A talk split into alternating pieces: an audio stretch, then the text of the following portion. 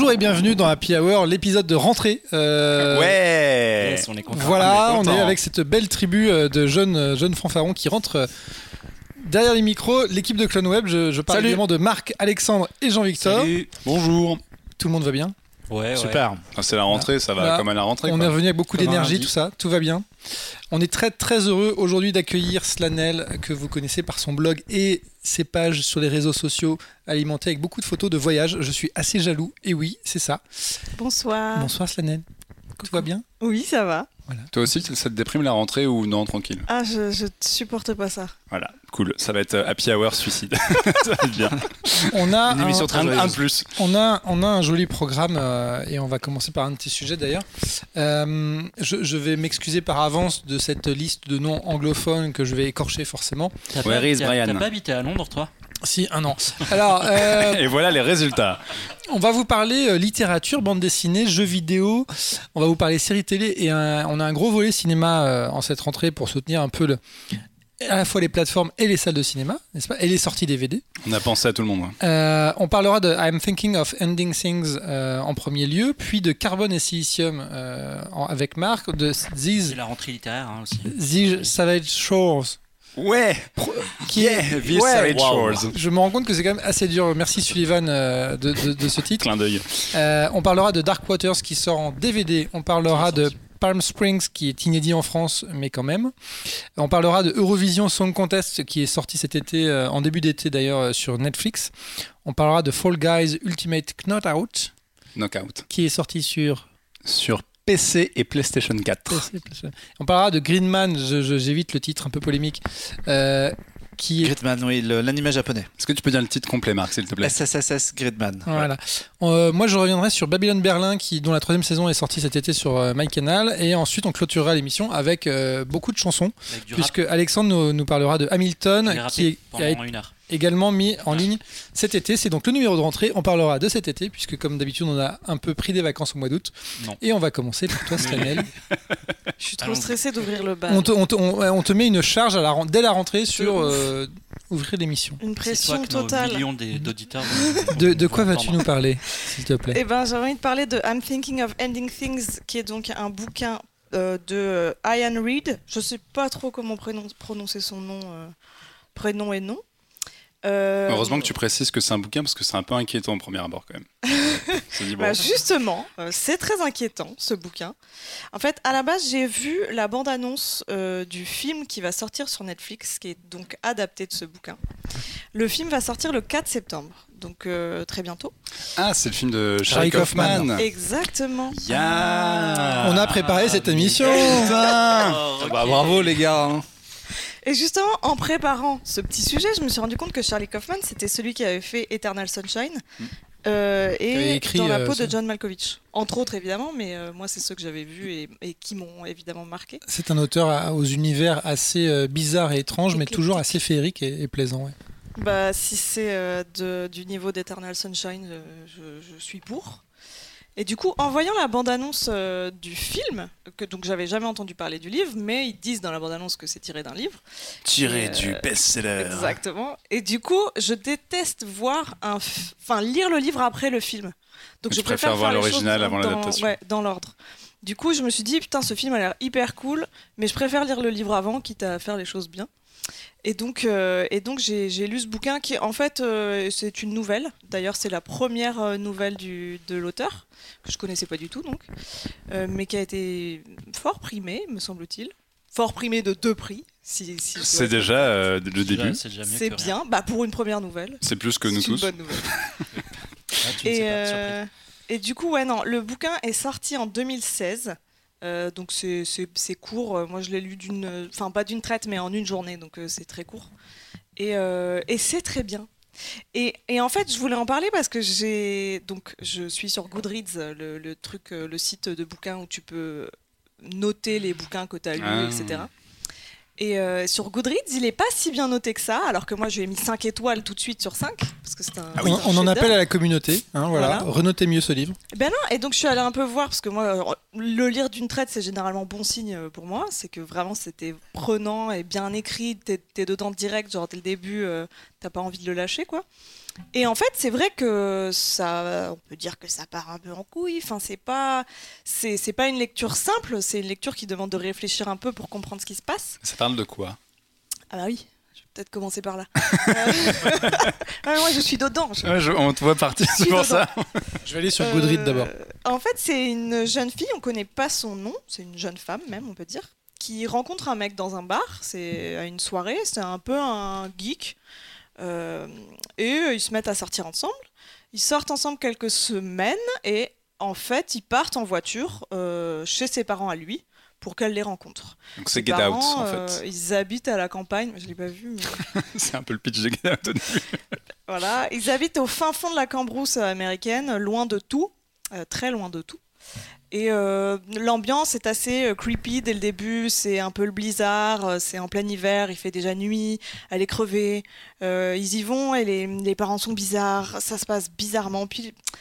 Et puis dès le début, en fait, la, meuf, c'est genre une des premières, je crois que c'est même la première phrase, la meuf se dit I'm thinking of ending things, donc avec le gars, quoi. Elle est, pas sûre de continuer, mais bon. Et voilà, ça commence comme ça, et, et c'est de plus en plus bizarre, et je, je peux pas spoiler euh, ce qui se passe, mais c'est. Il y a une un- raison à cette euh, bizarritude. C'est peut-être c'est- que de le dire. Ouais, ouais, non, euh, c'est c'est un livre d'horreur, hein, Oui, donc euh, enfin c'est un thriller horreur un peu. Donc voilà, ça, on, on en comprend un peu plus. Enfin, il y a des gens qui manifestement n'ont pas compris et ont mal noté. Non mais moi, moi quand je l'ai fini, j'ai rien compris. Mais après, tu relis, tu réfléchis. Ah, tu l'as relu, du coup Ouais, ouais, j'ai relu des passages. Il y a des passages où tu dis, attends, euh, qu'est-ce qu'il se passe quoi là? Et donc ça mérite d'être lu quand t'es arrivé à la fin. Et Quand là, tu dis, attends, faut que je revoie ce passage du coup, comme un film. euh, quand t'as la, la- global picture. euh, Exactement. Et en fait, l'écriture est top. Et je l'ai trouvé vraiment bien écrit.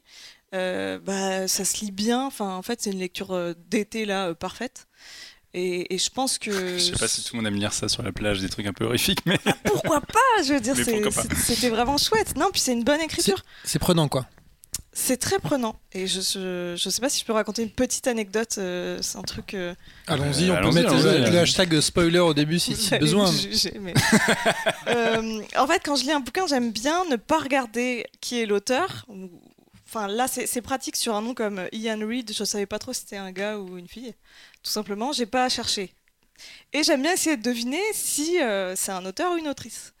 Et euh, dès le début, je me suis dit, c'est c'est une autrice, c'est sûr. Il décrit si bien, enfin, cette personne décrit si bien euh, euh, le, le- je sais pas, la pensée féminine et tout. Et parce que c'est une narratrice en plus, donc généralement narratrice c'est souvent autrice, mais bon ça veut rien dire. Ouais. Et en fait à un moment, j'ai tout de suite compris que non, je m'étais trompée, ça pouvait être qu'un auteur parce que je, je vais pas vraiment spoiler, mais je vais juste vous raconter ce petit passage.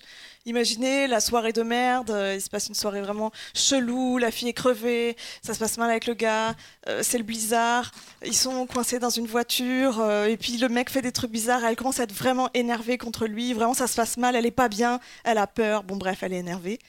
Et là, le gars commence à la chauffer, et là, du coup, c'est écrit dans le livre que la meuf se dit Ah, j'étais énervée, mais bon, c'est si agréable ce qu'il me fait que je me suis laissée emporter. Et là, j'étais genre That's a C'est dude C'est un mec, c'est sûr. Là là, assez mal connaître les femmes. pas comme ça dans la vie. Donc voilà, mais c'est une lecture que je recommande parce que j'ai trouvé ça vraiment cool. Et du coup, t'as as regardé la bande-annonce après euh, Revue Bah, revu Je la l'ai pas revue, mais euh, je voudrais la revoir. Et euh, dans le film, il y a Tony Collette que j'adore, Ouais. Exceptionnel. Et, et donc j'ai dû chercher son nom, comment il s'appelle? Jesse euh, Hoffman. Plemons? Euh, oui. Ouais. qui est, euh, bon, moi je le connaissais en tant qu'acteur de Black Mirror et mari de, De Kirsten Dunst. Ouais, il a joué dans Breaking Bad aussi. Et Breaking Bad surtout. ouais. Ah oui, ah oui c'est vrai, pas. Il joue qui dans Breaking Bad? Il joue un petit euh, un mec qui devient un peu dealer dans les dernières saisons. Ok. Ah. Non, je vois pas qui c'est. Euh, quand ils, ils font des trucs autour des maisons, tout ça. Il Mais- joue dans, il Ouais. joue dans euh, Fargo. Exactement. La série. Fargo La qui série. revient, qui sera un des sujets de, sans doute du mois prochain, mais qui revient. Oh putain, le mec nous tease quoi ça. Bam. Mais est-ce qu'il est flippant dans Fargo aussi Ouais. il, il a un physique euh, assez particulier quand même. Il est flippant. Mais- Mais il joue très bien, en fait. Du coup, l'histoire, c'est un, un huis clos majoritairement dans la baraque ou ça bouge beaucoup Euh, c'est majoritairement dans la voiture. Ah, ok. Mais, mais ça bouge quand même. Entre les deux ou avec les parents du coup Ou c'est majoritairement euh, discussion entre les deux? C'est, de toute façon, c'est. je- Attendez, mes études de littérature vont peut-être me servir. C'est une focalisation interne, donc euh, en fait, c'est quasiment que les pensées euh, de la nana, si je me trompe pas. Et du coup, non, non, il y a, y a des dialogues, il y a des trucs qui se passent. hein. C'est pas, c'est Ok. pas que, que de l'interne et tout, mais. Et du coup, toi qui as vu euh, les, les films de Charlie Kaufman, ou en tout cas ce qu'il a écrit, qu'est-ce que, euh, comment, qu'est-ce que tu, tu vois, qu'est-ce qu'il pourrait apporter, lui qui a des univers un peu bizarres, à ce, à ce récit-là? Comment tu. euh, sans- on n'a pas vu le que tu le sens bien, déjà? qu'est-ce- ouais, voilà, est-ce que tu le sens bien Ouais, je le sens hyper bien parce que j'ai l'impression que. Alors, créa- créatif, c'est un mot que je trouve hyper bateau, mais euh, pour le coup, j'ai l'impression que quand même, il est capable de penser. Euh, euh, j'ai pas envie de dire outside the box, mais. euh, Bah, il avait fait un film en stop motion euh, pour adultes avec des poupées. euh, Anomalisa. ouais, Anomalisa que j'ai pas vu, mais qui est apparemment super bien. Super, ouais. D'accord. Et qui est un film en stop motion avec des petites des espèces de poupées Barbie euh, vieux. euh, Très réaliste, ouais. et, euh, et je crois qu'il y a un peu chelou. Ouais, Genre, il y a une scène de sexe entre les poupées Ouais. et en fait, c'est un drame euh, sur des, mais avec des poupées quoi. D'accord. Mais on aime bien chelou. Moi, j'aime Ah oui, bien oui, oui. chelou. En fait, si ça sort de ce que j'ai l'habitude de lire ou voir, généralement, c'est- ça a au moins le mérite d'être intrigant. Hmm. Et, donc, euh, et donc, ça me plaît. Et tu penses que du coup, ça, f- quand t'as lu ça, est-ce que tu t'es dit oui, ça ferait un bon film? Ah, totalement. Mais je suis biaisée, puisque j'avais déjà vu la bande-annonce qui avait Je l'air savais ouf que ça allait sortir. et mais- qui m'avait donné envie de lire le livre. Donc, et le seul problème, je regrette d'avoir vu la bande-annonce avant, c'est que j'ai pas eu le bonheur de me faire mes propres images mentales Oui. des personnages Ah oui, et des Du coup, lieux. t'as Ah oui, t'as placardé euh, direct, euh, Bah ouais. euh, ouais. Ça m'est Euh, arrivé quand j'ai lu Jurassic Park. Euh, Moi, ça m'est arrivé quand euh, j'ai lu American Psycho. Ah, Ah ouais. Impossible de Ouais. pas voir euh, Christian Bale sur Patrick euh, Batman. Mais en même temps, il, il est tellement parfait dans le rôle que c'est bien. Voilà. Mais le film doit être bien plus soft que le livre. Ah, le film, c'est bisounours à côté. ouais. Ah oui, voilà. Le bouquin est un des trucs les plus hardcore que j'ai jamais lu. Ah oui, oui. Et le film est. Bon, euh, ouais, je- voilà quoi. Et du coup, le livre, tu le, tu le déconseillerais à partir de quel âge? Est-ce qu'il y a une limite d'âge un peu? Est-ce qu'il a est-ce que une fille, est-ce de deux ans, fille de deux ans peut le lire? Que tu veux le lire à ta fille de deux ans? Techniquement, elle sait pas lire. Mais admettons. Non, mais est-ce que, est-ce c'est- une fois. Est-ce que c'est vraiment un truc pour adultes? Parce qu'on on parle beaucoup des bouquins pour young, ad- young adults aujourd'hui qui sont très populaires. Est-ce que, Oui. est-ce que ce type de, de livre. euh, Bah, Et justement, réservé un peu c'est plus. un thriller psychologique. Donc, euh, pour moi, c'est bien plus dur à encaisser que quelque chose qui serait juste gore. Donc, peut-être que oui, il faut une certaine, un certain recul. 16 ans, peut-être, c'est bien. Je me rends pas compte aujourd'hui, les, les ados aussi. On est Ah, ils sont on- tous précoces là, Ouais. merde. On est vieux, nous, euh, Mathieu, qu'est-ce que tu veux que je te dise? Du coup, c'est la rentrée, on pose des questions. ça. dans Happy Hour Donc, c'est la- en fait, tu reviendras. En fait, tu t'es, tu t'es replacé dans l'émission dans trois mois pour revenir parler du film. quelque Dans part. un mois. Ah C'est ouais. le mois prochain. Non, ça, ça sort quand? En septembre. Le 4 4 septembre. septembre. Elle l'a dit au début. Dans la- à la fin de la semaine, en Littéralement cette semaine. Les Ouais, gens voilà, pourront quand écouter le podcast et aller voir le film. Il y aura donc un, il y aura donc un bonus au podcast. Semaine Ouais, c'est génial, il y a un bonus au podcast. T'es pile poil. Mais du coup, coup, ouais, euh, tu conseilles le bouquin, euh, qu'importe la qualité du film. Alors, euh, je conseille de ouf. Par contre, je vais dire un truc. Euh, quand je faisais mes recherches, là, je l'ai lu en anglais, donc dans sa version originale. Euh, si vous pouvez le faire, c'est c'est toujours mieux de le faire, évidemment. Euh, mais parce que j'ai vu qu'en français, le livre s'appelle Je sens grandir ma peur, Ah, c'est ça, ok. Qui m'a énormément intriguée, puisque I'm thinking of ending things, ça a, un sens- ça a plusieurs sens. Oui, ça Oui, moi je sens. pense ça me fait penser à du suicide plutôt qu'à Ça arrêter une fait relation penser par à exemple. plein de mais- choses en fait, mais euh, c'est utilisé à différents moments du livre. Et je sens grandir ma peur, je ne vois pas même comment ils ont pu ouvrir le livre avec ça. Ok. C'est pas possible par Tu, rapport peux, au tu pourrais début. dire je veux en finir ou des choses comme ça qui sont aussi ouvertes. Ça, euh, ça Oui, j'ai envie serait d'en mieux finir. passé. Ouais. Ouais. Et d'ailleurs, l'adaptation québécoise a un titre un peu comme ça. Non, bah, ah, euh, c'est oui, québécois. québécois. J'ai envie d'en finir. Et du coup, Attention, on a limite les gars là, attention. Mais là, le truc français, je sens grandir ma peur. Bon, après, je, je l'ai pas lu en français, donc si ça se trouve, ils retombent sur leurs pattes. Mais je ne sais pas. Mais oui, généralement un, un tu- un titre mal traduit, c'est pas ouf pour, euh, c'est pas très engageant pour lire un bouquin. Mais ça me paraît étrange d'avoir choisi ce titre s'ils ne retombent pas sur leurs pattes. Enfin, Mais du coup, le, juste pour l'anglais, c'est, c'est- faut un bon niveau d'anglais ou euh, j'ai. hmm, Alors. euh, oui et non, c'est-à-dire que c'est pas euh, c'est pas du Faulkner ou du Shakespeare ou du Il n'y a pas d'argot, il n'y a pas de. Si, il y a un peu d'argot, mais ça reste, euh, ça reste peut-être un peu plus difficile à lire que tout ce qui est young adult, euh, John Green, etc. Mais, euh, mais j'ai trouvé que c'était, euh, que c'était, ça se lisait très ouais. facilement, quoi. Parce que ouais, non, ça, ça allait, ça demandait pas un énorme effort mental. Bah, écoute, on fera un petit, euh, une petite enquête sur internet pour voir si des gens ont lu les deux versions et peuvent. Et oui, et si jamais, les attester gens, la si traduction. jamais les gens euh, ne peuvent ne- n'arrivent pas à lire en anglais, il est dispo euh, en français chez Presse de la Cité. On sent que c'est du direct. Euh, en, en tout cas, on, on ne peut que conseiller aux gens de, de- de- de réfléchir, de réfléchir à lire les œuvres avant euh, ou après d'avoir vu les, les adapta- adaptations. Et, et on est quand même un peu curieux de voir ce que Charlie Kaufman va en faire euh, sur Netflix. Et, Et voilà, pour- et à l'heure où vous écoutez ce podcast, euh, à peu de choses près, c'est sur Netflix. Voilà. Si vous voulez. euh, Très bien. On est dans l'information la plus précise et on va. Je n'ai pas du tout de transition Merci, là. Je, je suis. ce Merci, euh, merci Slane. Avec plaisir. J'ai pas de tra- tra- traduction de transition. C'est bien, c'est que de- maintenant il a acheté l'éponge. c'est horrible. là là, mais Au bout de trois ans et demi, en fait. hein. Il est bon, les gars, j'ai pas de J'ai j'ai été absent, deux, j'ai été absent deux émissions. Je me rendre compte que j'ai pas souhaité euh, aux auditeurs d'ouvrir une petite bière ou un petit verre d'eau, un Bah petit oui. verre de jus d'orange, etc. On espère, hein. Donc installez-vous confortablement. Vous pouvez euh, boire quelque chose avec modération en nous écoutant et on va écouter Marc nous parler de carbone et silicium. Ouais, Sans vais- modération. sans modération. Je vais vous parler de robots. J'ai un double sujet robot. J'aime parler des Intéressant, robots. original. Alors, ce qui est marrant, c'est que dans, ta bouche, c'est presque sexuel. Ouais, c'est- mais tu Je vais vas- vous parler tu- de robots. Tu verras, j'ai pas parlé de mon deuxième sujet encore, Il y a- mais je vais, il y a- je, vais- je vais déjà il y a une parler de constante dans ces sujets, de quand même, Carbone hein. et Silicium, qui est euh, l'événement BD de la rentrée littéraire, puisque c'est la nouvelle euh, bande dessinée de Cinémateux Bablé qui s'était fait remarquer il y a 4 ans par euh, Shangri-La. Le Shangri-La qui a été un succès en librairie et qui d'ailleurs lui a donné du coup la liberté et les moyens de pouvoir euh, raconter une histoire qui, lui tenait à cœur et qui est Carbone et Silicium. Et ça n'a pas eu le Fauve d'or à Angoulême?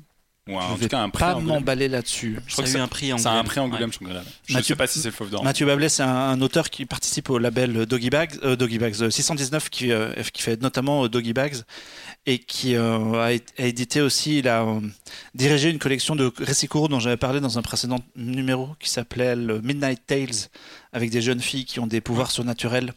C'était, c'est vachement bien. Et du coup, il sort sa nouvelle BD qui s'appelle Carbone et Silicium, qui euh, m'a été teasée sur les réseaux sociaux depuis euh, plusieurs semaines, puisque notre camarade Sullivan Rouault de chez iComics a fait partie des, relecteurs. Il l'a lu il y a plusieurs mois et du coup, euh, il est crédité d'ailleurs dans, le- bouquin. Et il a commencé à en parler sur les réseaux sociaux. Et moi, comme j'adore Ma- Mathieu Bablé, que je trouve Shangri-La est une BD fantastique, ça m'a vachement enthousiasmé et j'ai pas été du tout déçu puisqu'on est complètement dans la lignée de ce que, de ce que l'auteur aime raconter. En fait, c'est l'histoire de deux robots, Carbone et Silicium, c'est leur nom, qui ont été créés. Plus même des intelligences artificielles que des robots. je vais y venir en fait. C'est euh, l'idée de, de la créatrice et de la société qui est, euh, qui est derrière ça. C'est de créer des, des robots qui parviennent à avoir des émotions, à ressentir des choses, qui sont là pour euh, aider les humains qui euh, se déshumanisent, ce qui est complètement paradoxal, voire même de remplacer les humains pour certaines choses qui nécessitent des émotions. Euh, c'est complètement à l'opposé en fait de, des trucs de robots qu'on a pu lire avant euh, les, robots à la Asimov qui, qui étaient vraiment là pour servir les humains. Là, là c'est quasiment une histoire d'intégration en fait puisque le but c'est d'en faire des, des, des êtres qui soient le, plus euh, possible proches de, euh, des humains. Et d'ailleurs, j'ai j'ai noté euh, une case qui me fait bien marrer, qui, qui est au début du, euh, de la BD. Et c'est euh, la, la- créatrice qui parle de robots et qui leur demande quelle est la toute première pensée que vous souhaitez partager avec nous? Et le- les robots répondent ensemble les humains sont le vrai problème de la planète, la solution est de tous les détruire. Quoi? Mais non, on plaisante. C'est un scénario que l'on retrouve dans 738 œuvres fictionnelles allant des films aux nouvelles littératures. Et euh, c'est c'est à la fois un petit peu le sujet de la BD et en même temps le contre-pied, ce truc-là, puisque en fait, euh, il n'est pas du tout question que les robots aillent détruire les hommes, c'est pas du tout Terminator ni, ni iRobot, c'est c'est même l'inverse, puisque une fois. Alors il y a une très longue introduction où euh, ils mettent très longtemps à se construire, à devenir humains et, à s'humaniser. Et à partir d'un certain moment dans la BD, il va y avoir un, espèce de twist où en fait ils vont euh, se retrouver séparés et ils vont être un peu pendant euh, près de 300 ans, à intervalles réguliers, ils vont être des espèces de témoins de l'évolution de l'humanité. De l'humanité qui, euh, je dis évolution, mais en fait l'hum- l'humanité s'effondre, littéralement, puisqu'ils vivent l'effondrement. On va voir euh, la reconstruction après, et on voit vraiment l'humain complètement décliné, et deux robots qui, de leur point de vue, visualisent un peu ce qui se passe puis, à, des, à des niveaux différents puisqu'ils se retrouvent séparés et en fait tous les euh, 15 ans je crois ou 25 ans je me 15. souviens plus tous les 15 ans ils, cher- ils se- ils cherchent à se retrouver En que fait, tous- tous les 15 ans, leur corps de robot euh, devient obsolète. Oui, leur- c'est ça. leur Et donc, leur- ob- leur- obsolescence programmée de robots, et du coup, tous les 15 ans, ils leur, euh, changer. leur âme en fait et, ou leurs Leur données mémoire. sont envoyées dans, dans, dans un autre corps. Et il y a deux robots du coup. Il y en a un qui a décidé de se déconnecter de ça et d'arriver à hacker son corps pour garder tout le temps le même et qui décide de parcourir le monde et de voir le plus possible de kilomètres carrés de la planète et qui va voyager dans des décors magnifiques. Et à l'inverse, tu as euh, Carbone, l'autre robot, qui, elle, change de corps. Tous les 15 ans, elle a une nouvelle apparence. Elle change de sexe, d'ailleurs, puisqu'on lui donne des... euh, puisqu'on- puisqu'il puisqu'elles ont un genre. Et tous- tous les 15 ans, ils essayent de se retrouver, sachant que elle est téléportée, ou... Enfin, en tout cas, son, son, son subconscient est envoyé dans un nouveau robot qui est dans, dans un nouvel endroit. Oui, elle, elle sait même pas où elle se retrouver. Elle ne sait pas où elle va va se retrouver. Et donc, au-delà de leur histoire à eux de se retrouver de manière régulière, il y a cette notion de, euh, de, de, de faire une BD que moi j'ai trouvé vachement euh, à la fois politique et dans l'air du temps, où euh, on va voir bah, l'effondrement de la civilisation. Quoi. On va voir les hommes politiques qui font de la merde, les gens qui savent pas quoi faire. C'est hyper déprimant. Hein. C'est à la fois... Ça part d'un postulat réaliste ou c'est. bah, ça part d'un postulat réaliste, ça dépend un peu comment tu envisages le futur, Mathieu. Mais si Ça t'es pas très optimiste, avant ou après euh, le- le- la pandémie non? Ça fait 4 ans que il a mis, il a mis Ah oui. 4 ans Mathieu Bablé à, à faire la BD. Donc, je pense que ce qui, non, ce qui, ce qu'il avait en tête, c'est la théorie de l'effondrement. Ça, c'est, ça, c'est une certitude. Euh, il, il c'est clairement spécifié dans, dans la bande dessinée et je suis pas dans la tête de l'auteur, mais j'imagine que lui, il envisage un peu les choses Il comme ça. et il- collapsologue. et il pense qu'à un moment donné, euh, la, la- la civilisation, la civilisation va s'effondrer.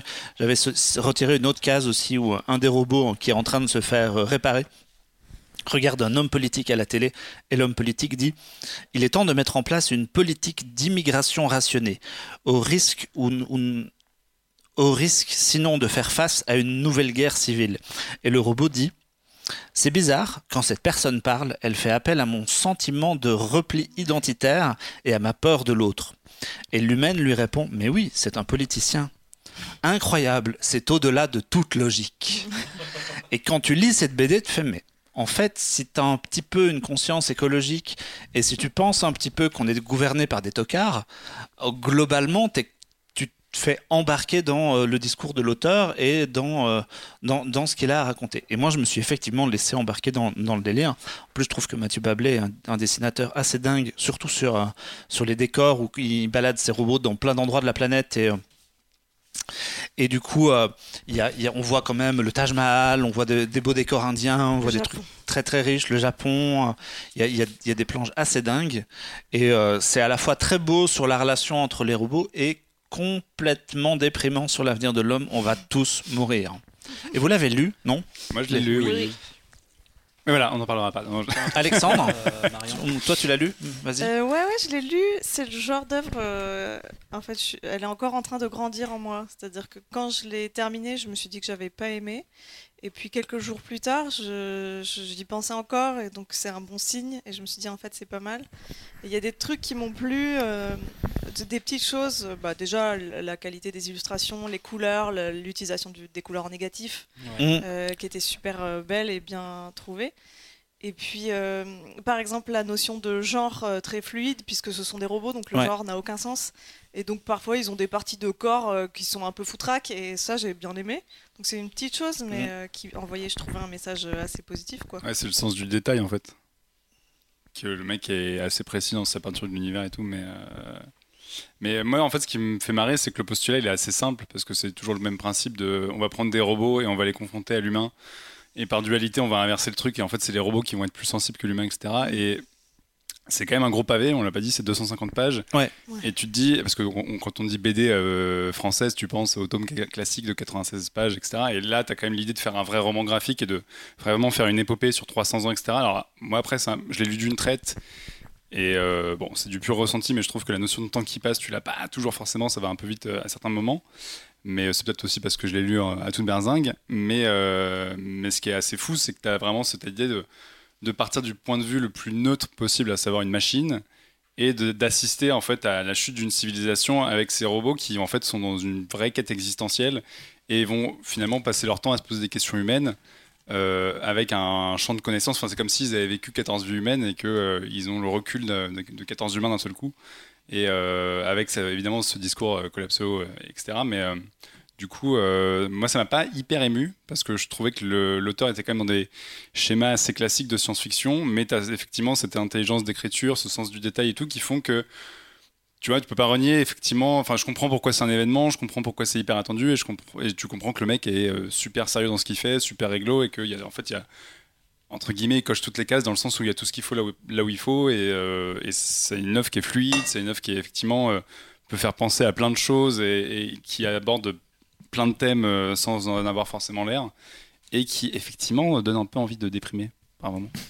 Et du coup, moi, je suis un peu d'accord avec toi, Marc. C'est que j'ai trouvé ça euh, vraiment magnifique. Ça m'a, bon, ça m'a pas ému. euh, ça- j'ai pas pleuré comme toi, mais euh, ce que tu l'as pas dit. Hein, T'as bon. pleuré, Marc sait, Ouais, on je, trouve, je trouve la fin un peu euh, émouvante, Euh, toi. Mais ça m'a quand même vachement ému. Et euh, il y a deux choses, moi, que j'ai particulièrement appréciées euh, dans, dans ce récit. C'est euh, comment est-ce que c'est, ça nous renvoie l'image de notre société actuelle constamment, notamment sur le fait que. euh, y a ce côté, c'est des robots, c'est pas des humains, ils ont pas leur place dans la société, ils ont pas de droits et tout, des trucs comme ça. Donc c'est un peu, euh, un peu ce que, ce que, ce que certaines personnes ont vécu il y a des dizaines d'années. Et ça, je trouve ça hyper intéressant.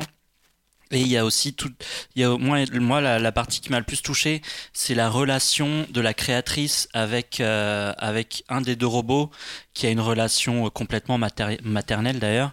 Et je trouve beaucoup plus, euh, je trouve extrêmement intéressante, extrêmement touchante, peut-être même un peu plus que la relation entre les deux robots, avec un qui finalement, à la base, le dépeint un peu comme un gros con au début, donc du coup, je trouve que tu es un peu moins attaché à lui.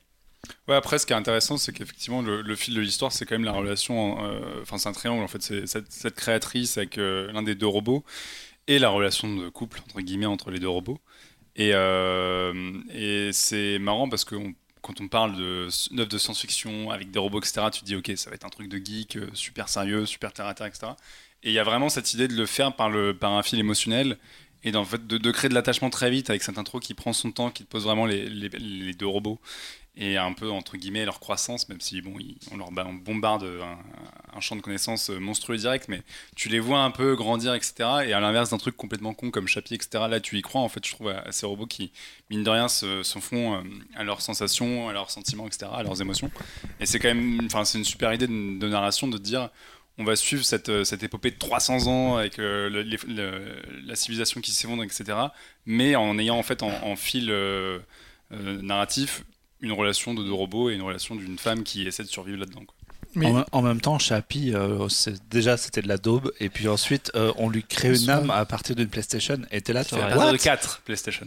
Tu fais what? Non mais ça a aucun sens votre truc Mais- euh, remballé. Chappie parce que ça me tombait là, mais ouais. Mais surtout, euh, C'est vrai que j'y ai pensé pendant la BD aussi. alors moi, j'ai j'ai pas lu la BD, mais du coup, ce que vous racontez, contrairement à, enfin, tu as parlé d'Asimov tout à l'heure. Moi, qui suis assez fan du, du mec, le livre des robots d'Asimov, c'est c'est quasiment ce scénario-là, quoi. C'est euh, sur plusieurs centaines d'années, des Bah, histoires.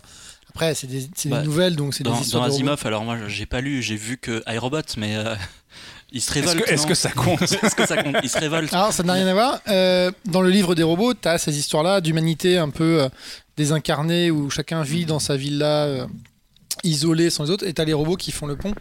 Et après, je spoil pas si vous voulez lire l'immense œuvre de Isaac Asimov, mais vous avez ces, ces trucs où les, des robots se retrouvent à des moments dans plusieurs centaines d'années, etc. Et, mais c'est intéressant d'avoir ça en une œuvre, parce que Asimov a fait, a fait ça en plusieurs livres, donc il faut, faut arriver à suivre le truc. Mais Justement, Asimov, c'est pas un peu froid? Parce que enfin, moi, c'est l'image que j'en ai d'un truc quand même assez Ouais, c'est un peu froid, mais assez, euh, par exemple, moi je me rappelle très bien d'un moment où ça ressemblait un peu à Wally, où tu avais euh, tous ces humains dans leur bulle et tu avais les robots qui circulaient entre, etc. Quoi. Euh, mais c'est une, c'est une influence de science-fiction qui est assez intéressante parce qu'en fait, euh, Bah, c'est un, un monolithe même. plus on avance, plus quelque part, je dirais que la vie ressemble à au, au récit de science-fiction. Le mec avait visé juste. Ouais, la, la différence peut-être avec Asimov, c'est que ben, mine de rien, Asimov, il a écrit ça il y a quelques décennies. Oui, il y a et 50 piges. que si les thèmes sont encore euh, contemporains, techniquement et technologiquement, c'est quand même quand même devenu super daté. Alors que là, on est complètement dans euh, les réseaux sociaux, Internet. euh, à un moment donné, il y a une scène que moi j'aime beaucoup qui euh, les- les- il y a une scène de poursuite et pour s'enfuir, le- les robots se, télé- se connectent à YouTube et vont récupérer des, euh, des scènes de poursuite de films. Et on voit très brièvement une case, tu parlais de trucs geeks tout à l'heure, c'est un peu la seule vraie référence frontale où Mathieu Bablet cite, si je dis pas de conneries, Mad Max. Euh, Oui, c'est la- Fury Road, ouais. et euh, euh, Fury Road et Matrix. d'autres scènes de Matrix La scène intro. et euh, Point, euh, Point Break aussi Oui. dans, dans les, euh, dans les trucs qu'ils visitent parce que dans Point Break il y a une super scène de donc voilà c'est c'est les seules références un, un peu geek mais du coup en fait moi je j'ai quelque part finalement j'ai plus d'attachement à ce genre de truc parce que je m'y retrouve plus. Bah, alors qu'Asimov c'est malheureusement trop vieux quoi. Et puis là, il parle aussi un peu, il y a un peu, en fait, il y a plein de plein de petits sujets qui sont abordés, notamment par exemple la, surve- la surveillance de masse, euh, où tu as les robots qui se connectent et puis euh, d'un coup ils lisent euh, les SMS de, de la de la créatrice, ils disent ah bah t'es parti là en vacances, ah ouais t'as écrit ça à ta fille, un truc comme ça quoi. Et donc c'est un, un peu déprimant aussi par moment. Happy Hour, le podcast de rentrée, le podcast. Ah bah, c'est pas non plus, euh, euh, euh, Things et. euh, Je, vous- je vous rassure, à un moment, on va, pas on va arriver à des sujets un peu plus. Et- pas non mais, plus mais pour le coup, euh, pour, bon, pour rejoindre un peu euh, le sujet d'avant, je trouve que ça ferait un bon film. Ah, ça ferait un film couillu, mais ça pourrait faire un truc. Tu veux un dire peu un film quoi. français? Mais carrément. Peut-être même, moi je ferais plus une mini-série parce que comme ça, ça veut être euh, un peu sur le Oui. temps, euh, faudrait que ça soit long quoi. Ben, il y a Ankama, qui est l'éditeur, a sorti une, très courte vidéo animée, un dessin animé en fait tiré des, des cases de, de la BD pour faire euh, un petit peu de promo, et ça fonctionne super bien en fait. Donc il suffirait avec plein de talent et euh, de d'argent de transposer les cases et de les et de les faire mouvoir, mais ça, ça devrait fonctionner. Et pour finir, oui, on disait que c'était un, un- un gros pavé de 250 pages qui ne vaut que 23 euros, et je trouve que pour 23 pour euh, autant de pages dans de la BD Ouais. en grand format, c'est pas très cher. Euh, plus, ouais, c'est un grand format. c'est une histoire complète, c'est-à-dire que il aurait pu s'arrêter à un moment donné dans son euh, dans, dans son délire de d'humanité qui s'effondre parce que l'histoire nécessitait ça, mais il va complètement jusqu'au bout des choses en fait.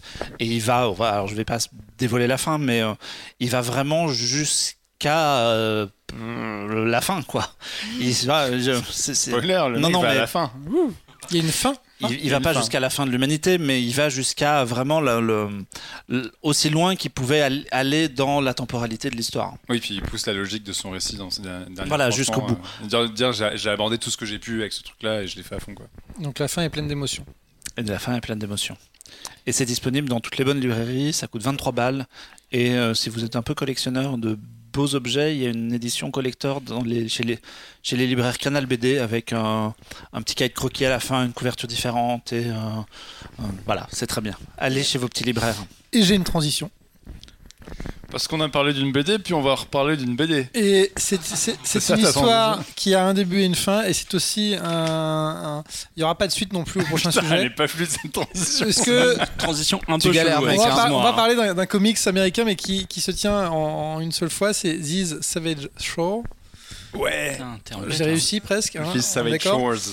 Et donc, pour une fois, c'est un comics euh, sorti en français par un éditeur français. Mm. Et je lui ai posé la question. Il m'a dit qu'il n'y aurait pas a priori de suite. A priori, non. euh. Et que du coup, euh, tu vas nous en parler plus longuement. Mais c'est euh, ce formidable volume. Oui, tout à fait. Moi, je voulais vous parler de This Savage Shores. Euh, alors, il faut remettre à César ce qui, ce qui lui revient de droit, puisqu'on a parlé de Sullivan tout à l'heure pour Carbon Silicium qui, qui était venu dans ce podcast et, euh, et qui euh, et travaille dans la BD et qui a créé Comics Blog, donc quelqu'un qui, qui est- qui est vraiment très, très, très BD. Et euh, non seulement il nous avait parlé de Carbon et Silicium depuis, euh, depuis quelques mois, et il nous a aussi beaucoup parlé de This Savage Shores, et c'est pas pour rien, parce qu'il a édité en français This Savage Shores chez iComics, parce que c'est lui qui dirige la collection. Et euh, il a bien fait, en fait, This Savage c'est un comics indépendant américain, qui a été écrit par Ram V, c'est son nom, et dessiné par Sumit Kumar. Et euh, en fait, ce comics euh, est vraiment, on parle d'un on parle vraiment du- d'un tout petit éditeur qui a sorti ça de nulle part. Et en fait, ça a fait un gros boom. C'est-à-dire que le, marché a complètement halluciné sur le premier chapitre. C'est en, six chapitres et donc c'est une histoire complète. Et à tel point que bah, les mecs ont fini euh, par être nommés aux Eisner Awards, qui sont les Oscars en gros du comic book américain, dans la catégorie meilleure mini-série. Alors euh, c'est triste, ils ne l'ont pas eu, mais bon, elles étaient quand même euh, parmi les cinq nommés. Et, euh, et ils se sont fait remarquer avec ça à tel point que je sais, je crois que c'est le, le- dessinateur maintenant, il travaille chez DC, il fait du Batman, un truc comme ça quoi. Donc les mecs ont explosé avec ce- cette BD là. Et Savage Chance, ça parle de quoi? C'est euh, c'est presque un peu comme Cabane et Silicium, c'est vraiment pas loin. Ça se passe au 18e Si siècle. joyeux. Ça se passe au 18e siècle et euh, le point de départ, c'est un, un vampire euh, en Angleterre à Londres qui euh, déconne un peu trop. En fait, il a été euh, muté il y a pas longtemps et donc il a un peu trop soif, donc il désingue tout ce qui bouge. À tel point qu'il finit par se faire griller euh, par, un- par, des, par humains et par un, chasseur. Et du coup, pour le couvrir, en fait, ses comparses vampires euh, l'envoient euh, sur la route des Indes pour, euh, pour euh, déjà le- l'expulser de Londres et pour pas que les méchants lui tombent dessus et aussi pour assurer en fait le bon déroulé de tous les échanges commerciaux qu'ils ont mis en place là-bas. Et euh, du coup, bah, ce type qui est un vampire, donc qui est surpuissant, il arrive en Inde en se disant Ah, Je suis en haut de la chaîne alimentaire, mais comme le titre le laisse deviner, Vis Savage Shores, donc les contrées sauvages, il va se retrouver confronté à un autre folklore euh, que le sien et il va vite comprendre que les choses ne sont pas aussi simples que prévu. Et euh, je peux pas en dire plus parce que la BD est pleine, de, pleine de surprises assez vite. Mais dans l'idée, on suit donc ce personnage-là, on suit un couple indien euh, avec un monsieur qui lui aussi a des pouvoirs, mais pas vampires, des pouvoirs euh, plutôt Mhm, inspirés, enfin mhm. même complètement inspirés par le folklore local. Et on suit notamment aussi un jeune prince euh, indien au milieu de tout ça. Euh, donc c'est une BD en fait qui parle évidemment d'une des périodes les plus cool de l'humanité, à savoir le colonialisme, et pour montrer que ça a vraiment eu des, Yeah, des vertus super. incroyables. Vraiment, des- vraiment, c'était une super idée. Ça a mené que des choses super. Mais en fait, non, ce qui est assez cool, c'est que c'est une vraie BD d'aventure. C'est un vrai récit d'aventure euh, qui fait. Alors, il y a pas mal de gens qui disent que, c'est, que ça fait un peu franco-belge parce que typiquement, euh, le comic book américain bah, euh, a plutôt tendance à faire, quand c'est de l'indé, à faire des récits assez urbains euh, quand c'est pas du super-héros. Et là, on est vraiment dans, dans le, le schéma. euh, euh, du voyage, des bateaux à la Christophe Ah, je Colomb. trouve pas ça Indes. du tout franco-belge. Mais je pense que dans le récit, Ah, en moi, fait. si, vachement, en fait. Mais je pense que c'est, une question de récit et de, genre en fait. Après, le, le- ce qui fait comic book, c'est peut-être le, le côté fantastique, mais sur, moi je parle surtout de l'aspect historique parce que euh, ils, ont- ils se sont vraiment fait chier à reconstituer un petit peu l'époque, les, les décors, etc. Euh, mais bref, je vous laisserai vous foutre sur la gueule après euh, sur cette question-là. Euh, mais en fait, ce qui est, non, ce qui est vachement bien, c'est que on part de ce récit, de ce récit à la fois fantastique en disant, ok, c'est une histoire de vampire, c'est cool, et de ce récit d'aventure historique et où on voyage parce qu'on part quand même en Inde. Et, euh, et en fait, ce- tout ce truc sur le colonialisme, il est fait, euh, enfin toute la réflexion sur le colonialisme, elle est faite via le folklore, en fait, via la confrontation de deux cultures, de deux folklores, donc des vampires face à d'autres trucs, euh, et de deux visions du monde, de la chaîne humaine et de plein de choses. Et, là où c'est super, et c'est là où ça rejoint un petit peu Carbone et Silicium, c'est que en fait, assez étonnamment, je trouve que c'est une vraie BD romantique, parce que le fil de, le vrai cœur de l'histoire, mais qui se révèle pas tout de suite, c'est une histoire d'amour. Et, euh, et c'est aussi cette idée de confronter, via deux visions du monde, en fait, bah, toujours euh, l'humain face à ses pires travers. euh, et, finalement, on pourrait presque croire que ces vampires sont un peu comme des robots qui se disent Putain, les, les, les, humains sont vraiment des gros cons. Mais, mais ça marche bien parce que c'est hyper bien dessiné, parce qu'il y a vraiment cette idée d'exotisme. Donc en fait, on, a, on passe d'une page à l'autre, d'une plage de couleurs à une autre, d'une ambiance à une autre. Et c'est une BD où, enfin, vraiment. Pourrais pres- presque avoir des, des senteurs et des saveurs euh, quand tu regardes les BD, enfin les pages, parce que c'est hyper beau. Et moi, ça m'a rappelé les Indes fourbes, dont on avait, enfin, Ouais. qui était le gros événement BD de l'année dernière. parce Entre que- autres, ouais.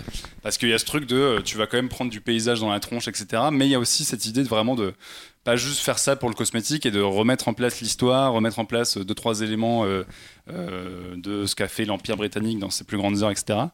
Et euh, mais toujours voilà en, en faisant à la fois une partie d'histoire, mais euh, de, le compléter avec le fantastique pour euh, pour avoir euh, un, ré- un récit qui concrètement parle de choses très réelles quoi euh, de, l'exploitation de et de, comment tu peux défigurer une culture en imposant des choses à une autre sous prétexte que ton modèle social est meilleur, etc.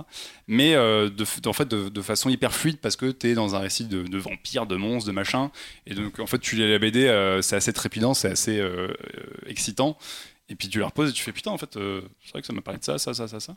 Donc c'est euh, c'est une, une bonne pioche. Et euh, le, le plus, c'est que le dessin est pas seulement beau, mais il est super inventif, notamment dans le découpage des pages. Et alors, il y a- Exactement. il y a une page qui est vendue au début qui est, vache- mon idée. qui est vachement bien. euh, Je, je vais te laisser rebondir juste dessus.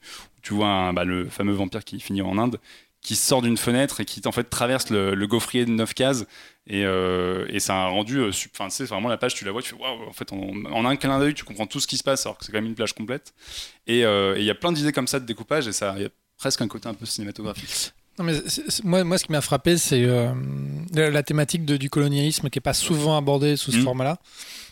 Et, l'efficacité en fait de, de, l'œuvre. Alors moi j'aime bien les, les, one-shots où t'as pas besoin d'avoir euh, 36 volumes pour tout comprendre et, effectivement là vous aurez une histoire, un début, un mi- un milieu, une fin. Euh, J'ai trouvé le tout euh, absolument, absolument efficace, tout, tant dans l'histoire que dans le, que dans le dessin. Effectivement, chaque page euh, est très bien utilisée, euh, le découpage des, cases, etc. Et, euh, et on, se- on se surprend même à tout à relire pour vérifier que le mec, enfin voilà, il y a des cases qui sont vides mais à dessin pour présenter un bout de paysage, d'autres sont remplies avec les personnages. Donc en fait, c'est vraiment la page en elle-même qui est, qui est créée et pas seulement case par case. Euh, Oui, c'est comment créer de la narration au fil des images plutôt que de faire des trucs très Ouais. illustratifs. Le, style m'a vachement rappelé euh, les, les frères Kubert quand ils ont commencé il y a 20 piges, euh, euh, avec un truc un peu acéré qui est parfait pour les, pour les vampires. Est très, euh, très fin et ça. Et, euh, et l'histoire est aussi assez efficace. Je regrette un peu la dernière partie néanmoins où, euh, où ils traversent et ils, ils reviennent en Angleterre, etc. Je spoil pas trop, mais globalement c'est toujours pareil. C'est quand il y a des grands voyages au milieu du récit que tu te dis les mecs mettent des mois à rentrer et que c'est expédié, en- expédié deux cases. le tu dis, retour bon, à la source. les gars, à un moment, euh, voilà. mais il y, a- il y a un tout petit péché par ça, mais, mais c'est diablement efficace.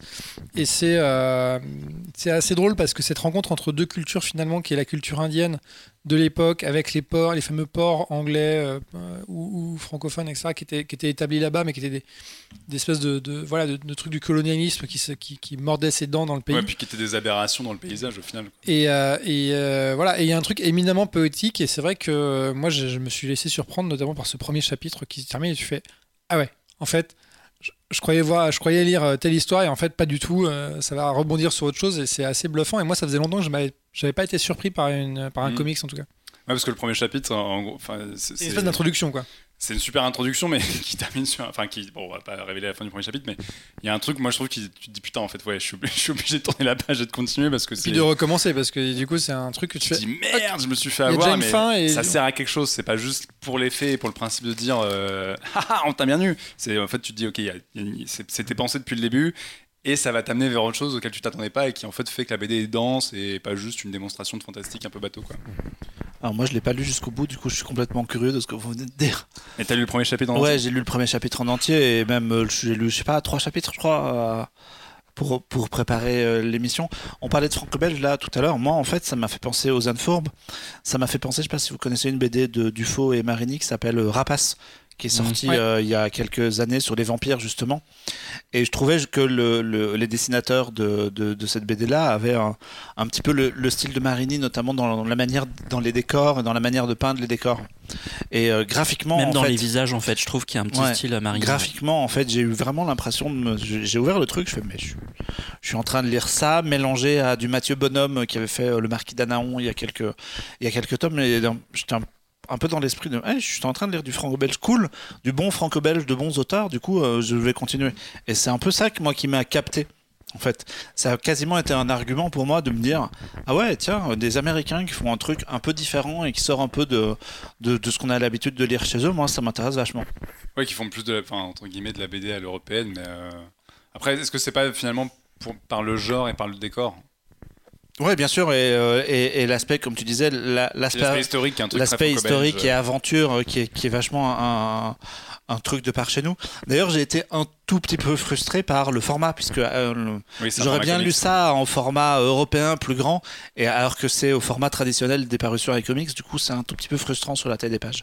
Bah, surtout c'est c'est quand même très verbeux. Il y a beaucoup de textes en plus et ils, ont vraiment essayé, euh, je le sais parce que je connais bien Sullivan, donc on en a un peu parlé, de, de recréer vraiment euh, toute la lithographie et tout. Ah mais c'était une question que j'avais de ouf parce qu'en fait il y a beaucoup d'écrits, euh, enfin, il y a beaucoup de personnages qui écrivent des lettres, Ouais, qui à la plume, etc. Donc, à, à- à- à traduire c'est une chose, mais à, enfin, à remettre sur papier ça doit être un enfer quoi. Bah, ils en ont chié d'autant plus que effectivement le format étant du format comics, Euh, donc ça fait, euh, je sais pas, une page A3 tournée de côté, quoi. C'est pas un vrai format, enfin BD euh, classique français. Bah, c'est assez petit pour les bulles et je sais que ça a été compliqué pour eux pour éviter d'avoir le côté patte de mouche et pas avoir besoin d'une loupe pour lire la BD. Mais comme c'est très chargé en texte puis que c'est du, bah, du- de, l'écrit littéral, ça fait un peu petit par moment. Mais bon, c'est un problème. Enfin, c'est pas un gros. Ils ont réussi, je trouve, à, trouver un juste milieu pour que ce soit non plus trop petit et tout, quand même réussir à garder la, la qualité du texte, quoi. Toi, Marion, tu l'as lu? Oui, je l'ai lu. Et alors Et, euh, Et voilà. Parce que moi, moi je l'ai pas lu, hein, donc. euh, Encore un sujet vachement comique avec beaucoup de vannes et. euh, Non, bah j'ai- pas trop accroché, mais c'est pas vraiment mon univers, donc c'est pas voilà. En plus, la- le format BD, c'est quelque chose que je connais très peu, donc euh, voilà. Mais je disais tout à l'heure que j'essayais toujours de deviner si c'était un auteur ou une autrice, et du coup j'ai un peu joué à ça euh, dans cette BD également. Et, euh, et en fait, dès le début, il y a un truc qui m'a un peu, on peut dire agacé, Euh, mais c'est un petit truc, mais en fait voilà. Euh, on a un male gaze qui apparaît dès le début et je ne pouvais, je ne pensais pas que ça pouvait arriver en BD. Un male gaze, c'est donc euh, une femme qui est observée par un homme à son insu, en fait. Mm. Euh, et je, et, et qui est du coup super sexualisée.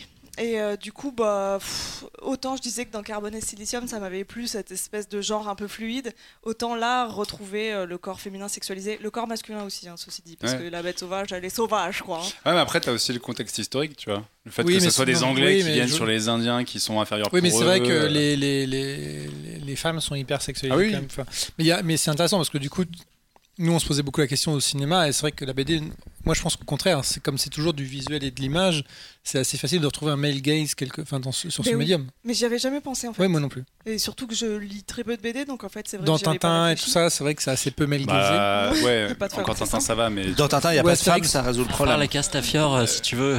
Ouais, mais il y, a- y doute. euh, Faut, faut pas lire l'Argo Winch sur ce point de vue-là, par exemple, parce que c'est une véritable catastrophe. Mais, Ouais, ou non, mais tous les, tous les 13, Largo Winch et tout ça, c'est. Mais là, là, après, je, je com- je comprends et à la fois, je trouve que, le- encore une fois, le contexte historique et les rapports de force. Et, et puis, puis aussi, en fait, ce qu'on raconte la BD au fur et à mesure, parce qu'effectivement, tu démarres sur ce. Enfin, c'est presque des, des clichés au début sur lesquels il joue, ce, ce rapport de, Oui, ça. ouais. du vampire qui, qui, qui- qui est super, super puissant et puis qui voit une nana euh, in- indienne euh, à moitié à poil parce qu'elle fait une danse machin. Et je trouve qu'ils en jouent un peu aussi, tu vois. Mais c'est pas forcément euh, l'événement en question, l'action qui m'a gêné. Je peux pas dire gêné, c'était pas un frein à la lecture, mais voilà. Du coup, ça m'a fait penser que c'était un auteur, c'est tout. Oui. C'est vraiment la case où elle se baigne. Et c'est vraiment, là, Mm. c'était cinématographique. Je veux dire, dans tous les films, euh, on se tape un male gaze exactement similaire. Et j'aurais aimé qu'on réfléchisse autrement pour cette case. Ouais. En fait, c'est juste ça. Après c'est vrai que c'est un. L'idée en question, enfin la, la- scène en question, c'est vrai que c'est un truc que tu vois souvent et qui est presque devenu un cliché. Oui, mais exactement, c'est ça. Après, je mais du coup, je très trouve qu'il et le le détourne un peu aussi, donc. euh, ouais. Mais Mais je comprends. Après, c'est le pendant le moins horrifique de, de l'histoire, parce que tout le reste est un petit peu quand même entre le colonialisme, les monstres et machin. Ouais. Du coup, du coup voilà. Mais je trouve quand même que globalement, c'est quand même une BD d'une, une bande dessinée d'une grande qualité.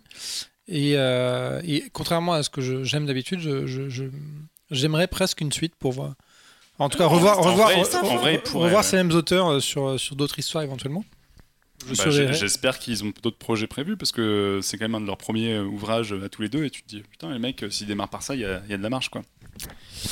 Très bien. Donc Nous- voilà ça coûte 17,50€ on, chez est, iComics. on- on est passé du futur euh, incertain de l'humanité et euh, post-apocalyptique au passé euh, colonialiste. On va maintenant passer au monde réel, au présent, puisqu'Alexandre va nous parler de Dark Waters. Yes, encore un sujet Et- fun. et on- Happy Hour, on se fait Savage. euh, Je vous rappelle que dans Happy, Things, Dark Water. je vous rappelle que quand même dans, dans Happy Hour, il y a Happy. Happy, oui, mais Hein, je sais pas si t'as remarqué, on a une espèce de récurrence. hein. Alors j'ai un peu l'impression que c'est depuis qu'on a invité Fanny Ruet, il y a une espèce On aime de... parler de la on va contre ouais. notre nature en fait. Euh, donc oui, absolument, je voulais euh, vous parler de Dark Waters. Alors Dark Waters, fun fact, euh, un, un de mes fameux fun facts, c'est le premier film que j'ai vu post-Covid au ciné. Euh, parce qu'on avait juste envie de sortir. Non. Parce qu'on a envie de s'amuser Ah, un si, peu. je crois. oui, si, oui, ouais, oui, c'est le premier film. Il est sorti en février ou en sorti en février ou en mars, et on n'avait pas eu le temps d'aller le voir avec ma copine, et euh, du coup, euh, on voulait euh, bah, aller au ciné, quoi. Et on s'est dit, qu'est-ce qu'on va aller voir? Tiens, Dark Waters, il paraît que c'est pas mal. Un peu de détente. Le Et- titre est cool, il y a Marc Ouais, Ruffalo, voilà, ça va être chouette. Ça va, il y a Hulk, voilà, super, pif paf pouf. Euh, non, pas du tout. Et en fait, alors pour la petite anecdote, en, en préambule, euh, je me souviens que quand j'étais petit, Marc peut témoigner, ma mère disait toujours quand on grattait sur une boîte en téflon, sur une poêle Tefal, elle disait ne gratte pas Alexandre, ça va te donner le cancer. Et moi je me dis bah, n'importe quoi, donner le cancer à une boîte, une poêle n'importe quoi. Et en fait, bah, j'ai découvert qu'avec ce film, elle avait raison. Maman a toujours raison. Exactement. Ouais.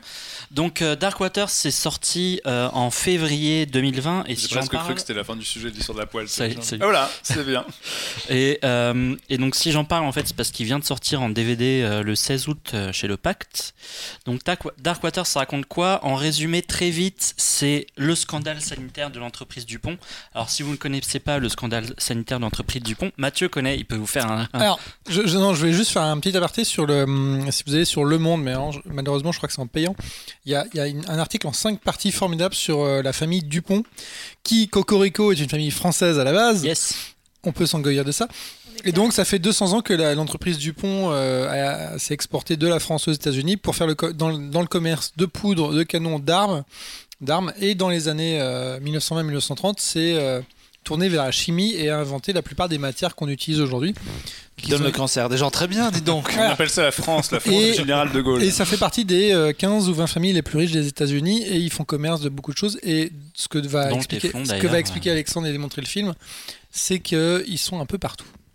Voilà. Et donc, euh, qu'est-ce que c'est ce scandale sanitaire que moi, honnêtement, je ne connaissais pas au-delà juste du fait que ma mère me disait Alexandre, si tu grattes une poêle, ça donne le cancer. Euh, en 1999, on a un avocat qui s'appelle Robert Bilotte. Donc, il est avocat chez Taft. Stechenius et Hollister, donc il y a une énorme boîte d'avocats euh, dans le Cincinnati, et il est spécialité dans la défense des entreprises de l'industrie chimique. Donc en fait, une des branches de Dupont est un de leurs clients. Donc il est vraiment spécialisé dans les, défenses de ces entreprises-là. Et un jour, euh, il y a un espèce de fermier, un- vraiment un redneck, un plouc, euh, qui vient le voir et qui, euh, est voisin de sa grand-mère et qui lui dit euh, Toutes mes vaches sont en train de crever, euh, c'est à cause de l'entreprise, euh, c'est à cause euh, à cause de cette industrie, il faut absolument que vous veniez aider mes vaches. Et donc bon, donc c'est- cet avocat qui est joué par euh, Marc Ruffalo, qui est d'ailleurs excellemment bien joué par Marc Ruffalo, euh, Et on peut parler de Bill Camp, qui est le fermier, qui est un, un acteur extraordinaire. Oui. Et il y a aussi euh. Tom Robbins qu'on Bill voit Bellman, euh, Victor Garber. trop peu. Devinez qui est en train de lire la page IMDB. Et, euh, et donc, euh, bon, bah, finalement, le personnage de Mark Ruffalo décide quand même d'aller rendre visite à sa grand-mère et d'aller voir, euh, d'aller voir ce qui se passe euh, avec ses vaches. Et en fait, il se rend compte que c'est la grosse merde, que toutes les vaches sont mortes, que, tout, que les vaches vivantes sont, qui restent sont en train de clamser, et que en fait, globalement, euh, tous les habitants ont des espèces de maladies super cheloues, des malformations, euh, des problèmes d'yeux, des problèmes de peau, des problèmes de dents, des choses comme ça.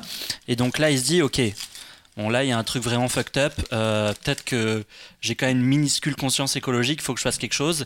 Et donc euh, il décide de partir à, à la chasse à cette entreprise Dupont, qui est quand même une multinationale euh, absolument extraordinaire, puisque bah, comme on disait, ils faisaient les, c'est eux qui produisent le téflon de toutes les poêles qu'on a chez nous.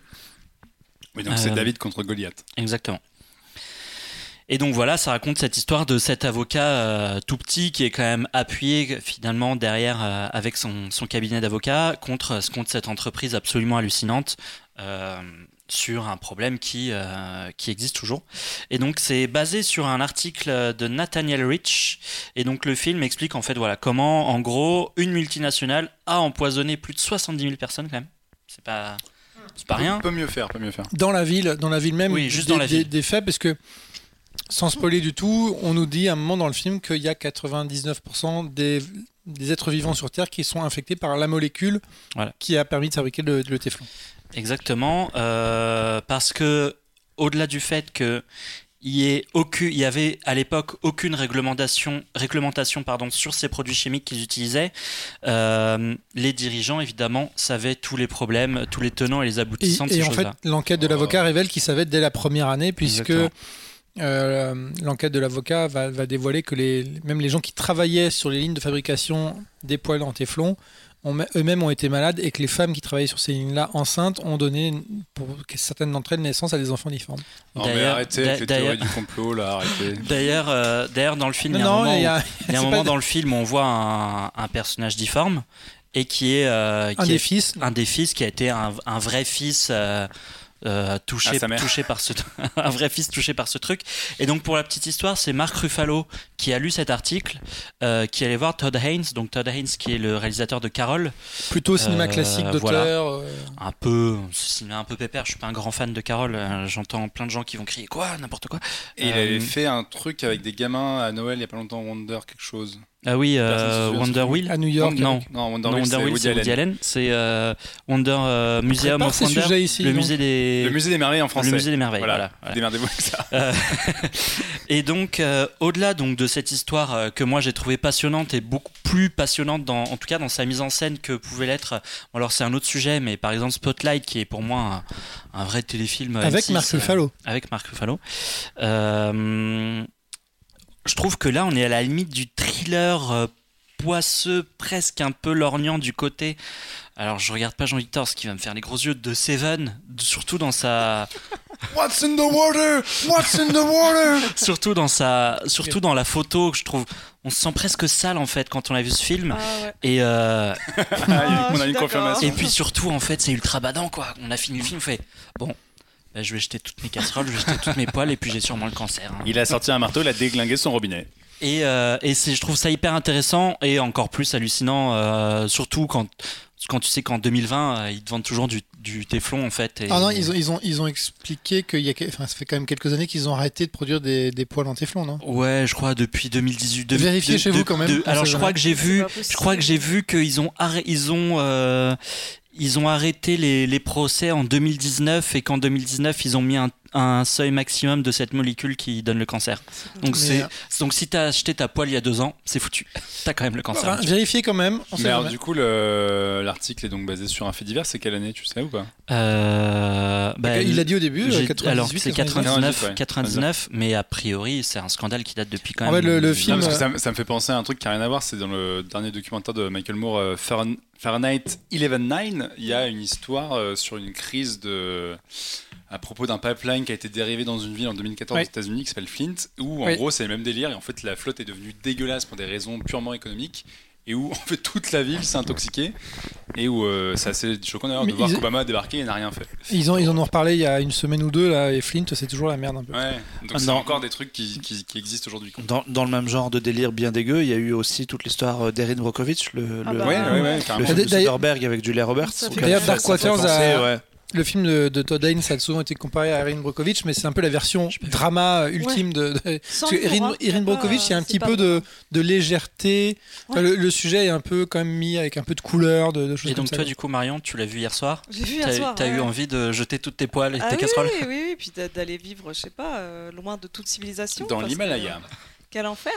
Et même euh, la colorimétrie, en fait, est très pesante. Oui, c'est Il ça. fait nuit tout le temps, il fait gris, il fait sombre, il, il neige, c'est- il pleut, c'est l'enfer.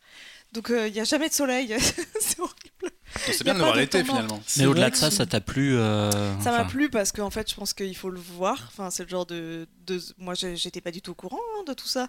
J'avais un espoir. J'avais vraiment un espoir comme quoi, ah, peut-être c'est pas vraiment une histoire vraie. Ouais. bah, si, hein, évidemment que oui. J'imagine Euh, que c'est un film où à la fin il y a des cartons où tu bades encore plus en lisant Bah, c'est cartons. c'est surtout à la Ouais. fin. Bon, je sais pas si on peut vraiment spoiler une histoire vraie, mais en gros, ça commence en 99 et à la fin, ils te mettent actuellement le procès est toujours en cours. Non, mais Ok. compte qu'il y a des. Il y a des caméos un peu des vraies personnes. Oui, ils le disent à la fin. Ouais, ça. ça, du coup, c'est assez. Enfin, c'est toujours assez touchant de le, le savoir après coup. Tu... Enfin, ça ancre le truc dans le réel vraiment, quoi. S'il y avait doute euh, sur le côté fictif de la chose, En, en fait, ce qui, est, ce, qui est, ce qui est- ce qui est marrant, c'est que euh, nous, on connaît tous Todd Haynes pour des films beaucoup plus classiques, avec Kate Blanchett, etc., plus posés. Et en fait, Todd Haynes, c'est surtout, je pense, un cinéaste euh, donc, qui est en activité depuis une trentaine d'années, avec sa productrice, euh, qui est Christine Vachon, qui est une productrice très impliquée dans le cinéma indépendant américain.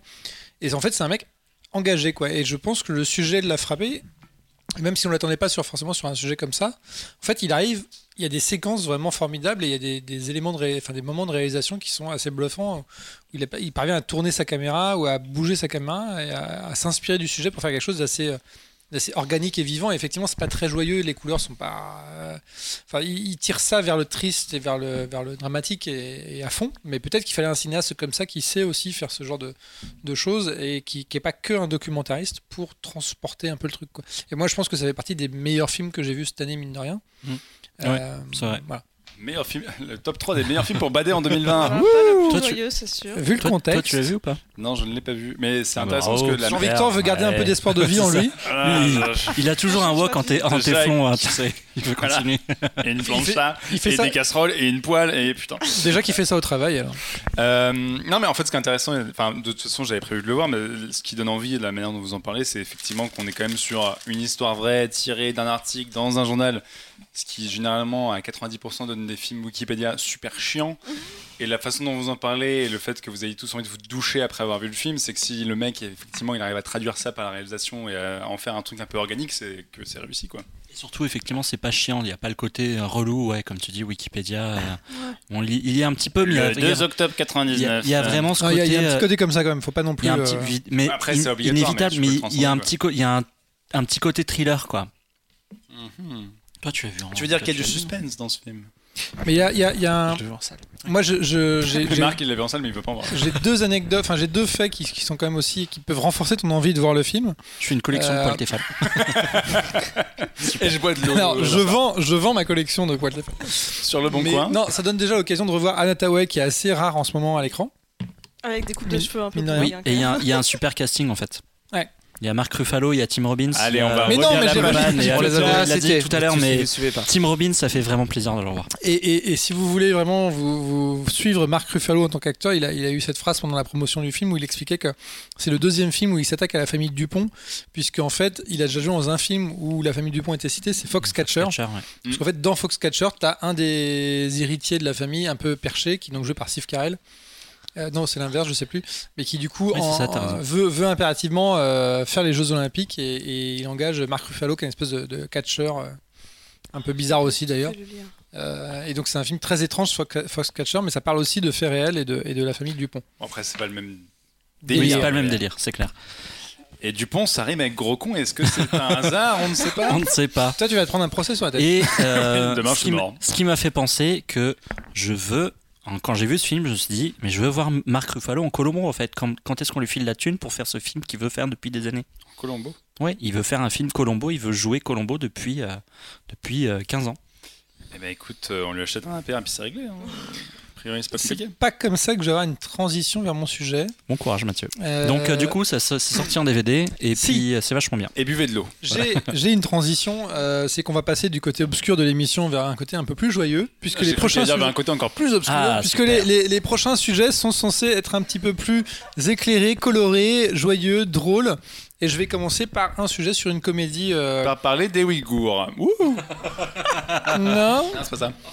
Par une comédie romantique américaine qui s'appelle Palm Springs Ah oui, et qui, euh, qui, était, qui était en sélection à, à Sundance en janvier et qui euh, depuis est surtout sorti en, en VOD euh, et qui devrait sortir, j'imagine, en VOD en France dans, dans quelques temps. Oui Euh, ou pas, on- mais oui.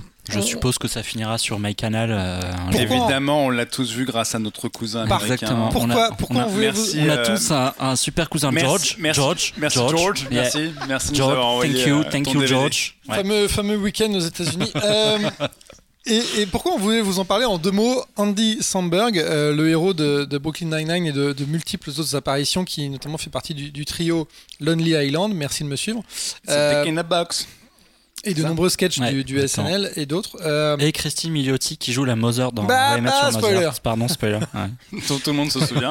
Et donc, Parce la- qu'elle apparaît deux tu heures. t'en souviens? Oh, Tu t'en souviens, sait Sam maintenant, oui. Oui, et donc c'est l'actrice qui joue la mère dans How I Met Your Mother saison euh, 8 et 9, 9, 10. 9, Saison 10, de 10, trop. 10. Il a, il a inventé voilà. les saisons. Saison de trop. Ouais, saison de hein.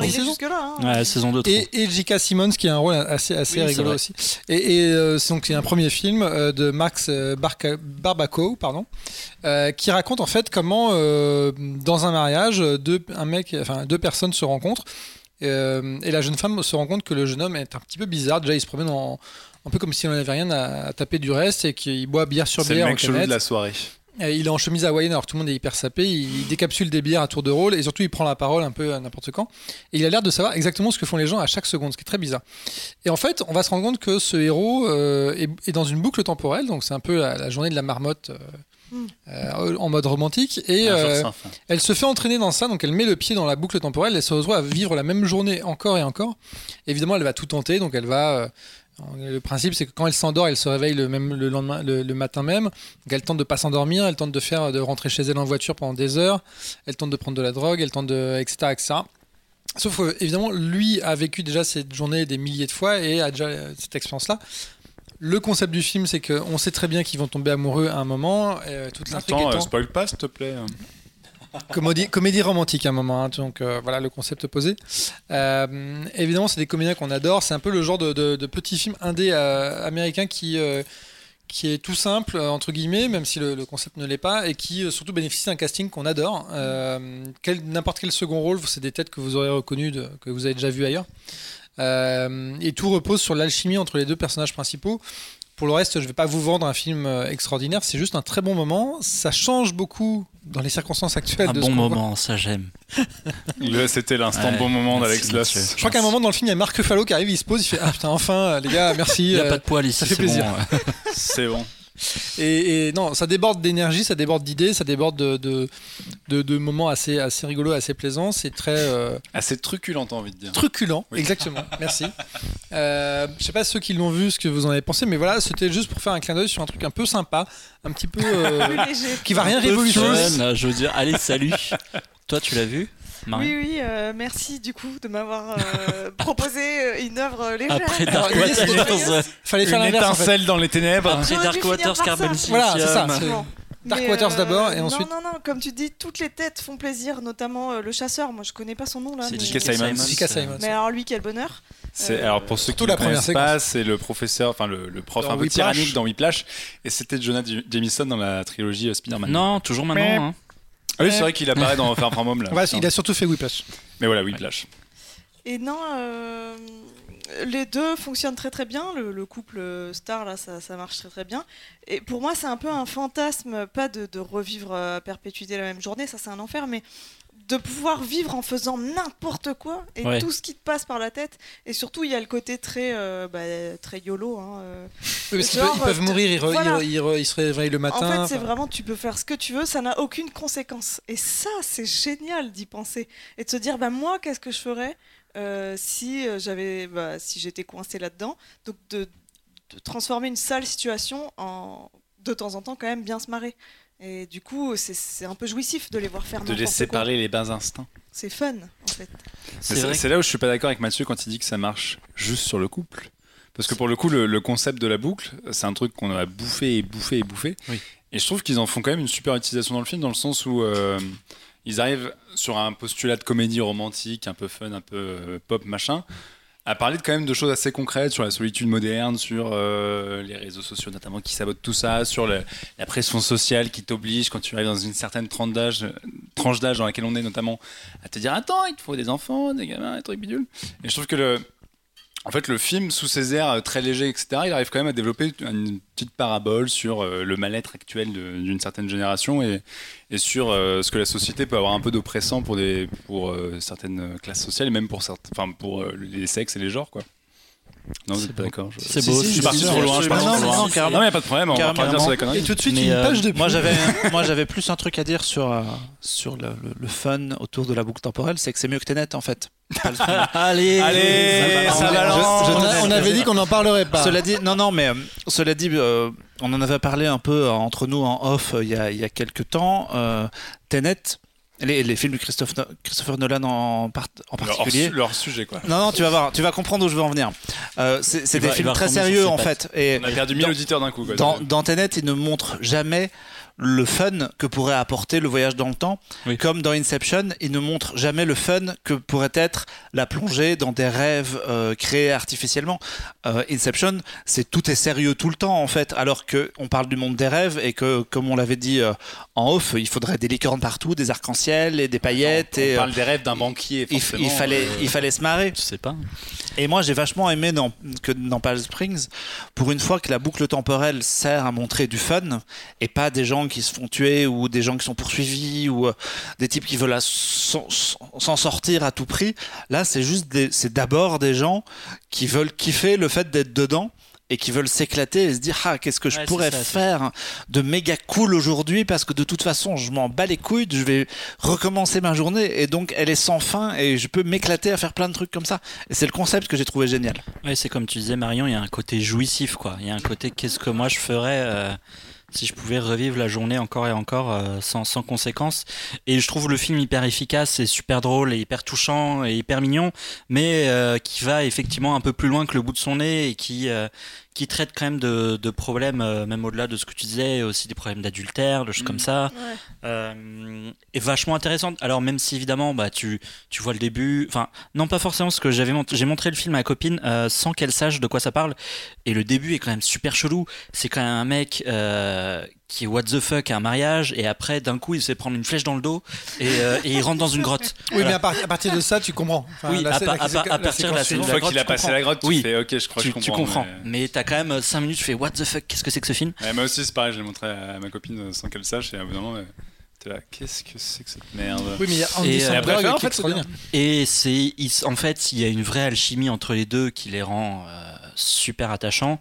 Oui, parce qu'on parle euh, beaucoup d'Andy Samberg, mais Christiane Milotti, Christine. Milotti, donc on connaît pour la Mother. Qu'on n'avait pas vu beaucoup depuis 10 piges quand Ah, même. mais qu'on connaît pas vraiment, dire que voilà, Non, en fait, elle est hyper bien. Oui, c'est une très très bonne actrice. Elle joue pas dans des super films tout le temps, mais Oui, mais Andy Samberg est très bien. oui, ça, on a compris. très bien. Hashtag Andy Ouais, Samberg est très bien. sûre. Mais euh, mais non, c'est c'est hyper rafraîchissant en fait. En, même en termes de comédie romantique, même si on sait très bien où ça va, on sait très bien que ils vont. euh, Spoil pas, euh, putain. Spoil pas, mais on sait très bien comment ça va se terminer En- quoi. en- On- en fait, a priori, en fait, ils vont pas marrant- crever à la fin. Donc euh, c'est hyper hyper touchant, et hyper. On n'a euh, pas vu le même film.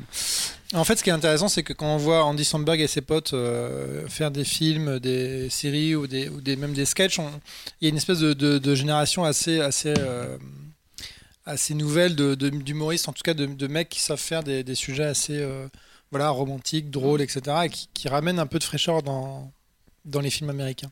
Non, puis même sans. Enfin, qui arrive à- aussi à partir quand même de piliers, parce qu'on on l'a évoqué au début, le jour de la marmotte, donc Un jour sans fin, qui est le, le- un peu le seul film à- avant à avoir fait une boucle temporelle et à faire des trucs comiques. Et euh, bah, le film s'en revendique à 300%, tout en, ayant- tout en étant au final très différent par son décor, par son atmosphère, par son, son Par style son visuel. Et tu te dis, bah, on a enfin euh, un successeur, enfin un digne successeur à Un jour sans fin, bon, qui n'empêche pas de regarder Un jour sans fin parce que c'est super, mais, euh, mais qui, qui, qui prend le relais et qui le fait très bien, quoi. Et rien que pour ça, tu te dis, putain, balèze Donc, surveillez l'arrivée de, de Oui, Palm Springs en France. On, croise les doigts pour ça. Peut-être Si vous que- allez aux États-Unis, peut-être- peut-être dans l'avion. Peut-être que vous, vous avez aussi un, un Cousin américain. George comme nous. euh, Qui peut vous envoyer une VHS par la poste C'est vraiment Sinon, il y sympa. a peut-être la. VHS sur Amazon. Exactement. Ouais, c'était un peu l'anecdote de l'été, c'est quand Netflix a réactivé le, le compte de Blockbuster euh, VHS euh, sur, sur Twitter, c'était assez rigolo. Euh, on va continuer dans cette vanne de l'humour, de, de la passion, de Du la lol. chanson, euh, du lol. Fun. Et on va parler de ski, et je vais mettre la pression à Slanel, c'est pour moi peut-être euh, l'un des meilleurs films de l'année. Puisque ce film, ce film me reste en tête, je, je chante les chansons dans le métro, et je dois avouer que je vais re- reprendre ce que tu as dit un peu tout à l'heure, c'est que au début j'étais, j'avais fini le film, j'ai dit mais c'est pas terrible. Mhm. En fait, il me reste tellement en tête, j'ai dit c'est plutôt bon signe. On va parler de Sonic le film. Et on va parler de Eurovision, Song Contest, et tu vas nous dire de quoi parle ce film? Oui, déjà, je vais dire le pitch. Je vais pas partir en roue libre comme tout à l'heure. Sachant qu'il est peut-être dans le titre. Oui, bah voilà. Donc, Et on va, on va écouter un moment une chanson. L'idée, c'est vraiment que euh, c'est deux Islandais, euh, donc Oui. Will Ferrell et Rachel McAdams, qui sont amis. Euh, et, qui, et Will Ferrell, c'est son rêve absolu de participer à l'Eurovision. Et donc, euh, euh, par chance, on va dire, il se fait sélectionner avec euh, sa, son amie Par, chanteuse. par malchance, on va dire. par malchance, voilà, c'est ça. Et, euh, et donc voilà, on, on va les suivre dans, euh, dans ce concours qui est de base, euh, je, je pense que vous serez d'accord avec moi, c'est quand même assez second degré euh, l'Eurovision. Enfin, il y a, il y a quelque chose Je d'assez. pense que c'est comme ça qu'il faut l'aborder. Voilà, bah alors je respecte hein, les gens qui le regardent au premier Qui, qui est, qui est sans doute beaucoup plus populaire dans d'autres pays nordiques ou est de l'Europe de l'Est qu'en France. hein. Oui. Mais- J'avais vu une fois les, les chiffres de, de visionnage, enfin de, de spectateurs dans le monde, c'est colossal. On se rend pas compte en France parce que nous on prend ça un peu à la Mais légère. peut-être Mais, tout le monde le regarde pour déconner. Mais non, mais non, mais il y a des pays, euh, notamment les- je crois que les pays de l'Est sont comme des oufs. Mais c'est les meilleurs en Et, plus. et en fait, c'est un- on se rend pas compte de l'ampleur du phénomène. C'est un truc assez colossal. Je crois que c'est un des, un des trois événements euh, télévisuels les plus vus au monde. hein. C'est énorme. Ouais, quand même. C'est dernière Ligio ou un truc comme ça. T'as la pression. Euh, non, alors justement, je l'ai regardé parce que Will Ferrell et parce que Eurovision dans le titre. Et donc je m'attendais à quelque chose d'extrêmement loufoque, bah Will Ferrell, hein, et euh, de complètement barré. Et donc je le regarde, enfin j'ai commencé le visionnage en, en m'attendant à quelque chose d'extrêmement second degré et complètement euh, foufou, on va dire. Et j'avoue, euh, étrangement, j'ai eu un peu honte de moi, mais j'ai même parfois été un peu, un peu ému. Peut-être j'ai un peu pleuré. On parfois. ne le dira pas, personne ne le sait, vous n'étiez pas là. Mais en fait, c'était de la transpiration parce qu'il faisait très chaud. Exactement, mes yeux ont transpiré. Et non, et du coup, j'étais un peu décontenancée en finissant le film de me dire, mais attends, j'ai regardé un truc, c'était, j'ai trouvé qu'il y avait des passages hyper premier degré, ou alors moi j'étais prise dedans, mais je me suis dit peut-être, peut-être je vais avoir mes règles et peut-être je suis un peu sensible, je sais pas. Et donc Ouh, je voulais non. vraiment en parler avec d'autres gens parce que finalement, je ne Est-ce que vous pas l'avez vécu comme Alors. moi Est-ce que vous l'avez vécu Pour te rassurer, euh, Et du coup, au-delà du, fin, au-delà du fait que ces deux potes euh, qui font, qui vont à l'Eurovision, euh, c'est tout. Le pitch, c'est ça. globalement Attends, euh, tu sais ce que c'est l'Eurovision, mec? Bah, bah, et après il y a des numéros de chant. C'est un peu, Ouais. on parlera plus tard dans Oui. l'émission d'un vrai film musical, mais c'est un film musical Eurovision aussi. Et justement, il y a une scène de musique qui est incroyable. Tu veux dire le, le medley? Oui, Extraordinaire. le medley est dingue. Ça m'a fait penser Ah, le medley, oui. Surtout- Dans les bons Bon, on l'a vu, on l'a vu, on l'a tous vu sur internet. euh, je pense le, je pense qu'on peut spoiler. Il y, a- il y a- euh, il y a un énorme morceau medley avec des chanteurs qui ont gagné l'Eurovision. Ouais, c'est assez stars fou. Même pas forcément. Parce En fait- que Bilal en fait- Hassani qui est dedans n'a pas gagné. Je, l'Eurovision. je rejo- je rejoins Slanes sur un truc, c'est que moi, j'ai, même si à la fin du film, je me suis dit, ouais, c'est pas le meilleur Will Ferrell, etc., et que depuis même, je me dis, ah, quand même pas mal. Euh, on, comment, on voit le film, on fait, ouais, c'est, assez- c'est une comédie assez classique, euh, quand même américaine, avec un peu les mêmes vannes, avec un peu les mêmes trucs. Il y a une espèce d'émotion à la fin, De ouf. parce qu'en fait, euh, bon, bah, ils ont leur chemin narratif, ils ont leur truc à passer, leurs épreuves et tout ça. Il y a, la, il y a, la- il y a, le, il y a le duo Rachel McAdams, Will Ferrell qui est assez, assez fort aussi. Euh, il y a Dan Stevens en espèce de chanteur Ah oui, russe qui est extraordinaire, là, et l'acteur de Légion qui est, qui est tout à fait formidable. Je vous spoil un peu le truc, mais le seul qui chante vraiment dans le film, c'est c'est Will Ferrell. En fait, les Ah deux oui. autres sont doublés Euh, pour des Bah, pour des raisons de, de la question. pour des raisons purement vocales, parce qu'en fait, euh, ils, ils peuvent chanter, mais pas euh, au niveau où ils voulaient. Euh, Parce que Dan Steven, Dan Steven, ça fait La Belle et la Bête, et il chante dans La Belle et la Bête. Ouais. Ah, c'est lui la bête C'est la alors. Dan Stevens dans le film, c'est le chanteur russe Euh, Allez. celui qu'on voit beaucoup. Alexander, je sais plus quoi. Ok. qui Ah, chante, qui chante notamment euh, des, des- des- des chansons très très imagées. Après, pour moi, c'est une, une comédie à la Will Ferrell dans le sens où déjà c'est sa boîte de production qui gère le truc, etc. Et qu'il y y y y a un moteur de, comédie qui, qui est très calqué sur ses précédents, films. Et c'est là où moi je suis moins surpris. Je me dis, bon, ouais, ok, c'est un peu la même euh, sauce, enfin, c'est un peu le même truc à chaque fois. Néanmoins, néanmoins, il y a un truc où, euh, d'une part, les- les morceaux musicaux sont assez réussis et, et, avec toujours cette note d'humour aussi, quand même, les paroles transcendent un peu euh, ce, qui, est chanté. Mais, euh, mais je sais pas, le film me reste un peu et je, suis presque. Je me dis là en ce moment, ça fait trois semaines que je l'ai vu, je me dis peut-être que je vais me le remater un petit peu quand même. En fait, ils veulent pas l'avouer, mais ils Et la BO est sur l'idée Net- de voir la la, BO est- prochaine Eurovision. La BO est sur Netflix. Et alors pour la théorie de, la, la théorie de, de conspira- conspiration derrière, en fait, ils, ils viennent d'annoncer que l'Eurovision se déroulerait maintenant. Enfin, il y aurait un, vers- un versant euh, euh, américain. Et on est en droit de se demander est-ce que le film n'était pas une espèce de porte-drapeau pour introduire l'Eurovision auprès d'un public, etc. Alors, de ce que j'ai suivi, Will Ferrell est un méga fan de l'Eurovision. C'est un truc qui le fait triper depuis des années. Et c'est pour ça qu'il voulait faire un film dessus, parce qu'il trouve ça hallucinant. Et comme le film a fini aux États-Unis et que ça a un peu marché aux États-Unis, les Américains ont fait. Ah bah, ils en c'est- profitent pour lancer une Eurovision entre les États américains et je pense que ça peut avoir Ça peut son être pesant de cacahuètes. Euh, parce qu'eux, ils sont, ils sont assez Mais vénères. ce là-dessus. sera jamais aussi bien que la, que la version européenne. Et euh, voilà. À, à part le fait que Will Ferrell et Rachel McAdams font pas du tout euh, islandais comme Pierce Brosnan. euh, c'est vrai qu'il y a perdu. Putain, il y a un casting. on a, on a quand même Pierce Brosnan en père de Will Ferrell et Pierce Brosnan, Bro- Brosnan vieillissant de manière assez classe quand même. Faut avouer que le mec a quand C'est même clair. Truc. Euh, c'est- pas crédible, mais c'est drôle. Et surtout, ils en foutent un peu sur les Américains et ça fait plaisir. trop cool de Sex Education. là. Euh, attendez, j'ai noté son nom dans mes petites notes. Euh, Michael euh, Per- Persbrandt Ça vous dit quelque chose? Vous avez pas regardé Sex Ah, Education si, mais je. Si, absolument. Il joue qui? Euh, Le. Bah, il y a la mère, géniale, euh, Gillian Anderson. Ah, il joue, il joue le le mec mec de la avec- Ah, ok. Ah, yes, oui, le, le plombier. Voilà, le plombier. Et Oui, là, oui, lui, exact, il, est, oui. il est dans Eurovision Song Contest et je l'ai trouvé euh, vraiment cool. Mais par contre aussi, je conseille le film rien que pour le caméo de Demi Lovato qui m'a fait mourir. Ah, c'est vrai. Elle joue dedans Et puis il y a- un truc, il y a- il y a- Alors, moi, non, elle, elle apparaît, elle trois fois et c'est vrai que la, la- La troisième apparition. C'est merveilleux. Et euh, non, mais voilà, c'est une comédie américaine assez convenue finalement, mais avec beaucoup de fond. Et je trouve quand, quand vous aimez les acteurs et ce qui, ce qui jouent et tout ça, ça, ça marche très très bien. Après, Ce qui n'était pas mon avis à la sortie du film, franchement. après, il faut le dire, ça dure deux heures. C'est long. Ça peu. aurait pu durer une heure et demie, on va pas se le cacher, parce que il y a, y a- enfin, après bon, euh, Will Ferrell, il adore prendre des, des milieux précis euh, et les parodier. On peut penser à Ricky Bobby, le roi du circuit, son meilleur film, Exactement. ou à Encore Man, plein de choses. Mais euh, donc là, il a un peu la même formule euh, appliquée à, à- à l'Eurovision, mais euh, mais t'as tout le scénario en fait sur les personnages qui vont avoir un rêve, qui vont y accéder, qui vont tomber, qui vont repartir, qui vont machin. Bon, je vous fais pas tout le schéma. Et il y a un moment, c'est un peu long, tu vois. alors, on a compris, les gars, allez-y, vous allez chanter, ça va bien se passer, etc. Donc je trouve que le film passe par des phases un peu mécaniques dans son scénario qui sont pas forcément nécessaires. Alors finalement, là où il est le meilleur, c'est quand il se lâche vraiment, quand euh, ils font une chanson avec tous les gens du, de l'Eurovision qui viennent joyeusement chanter le truc.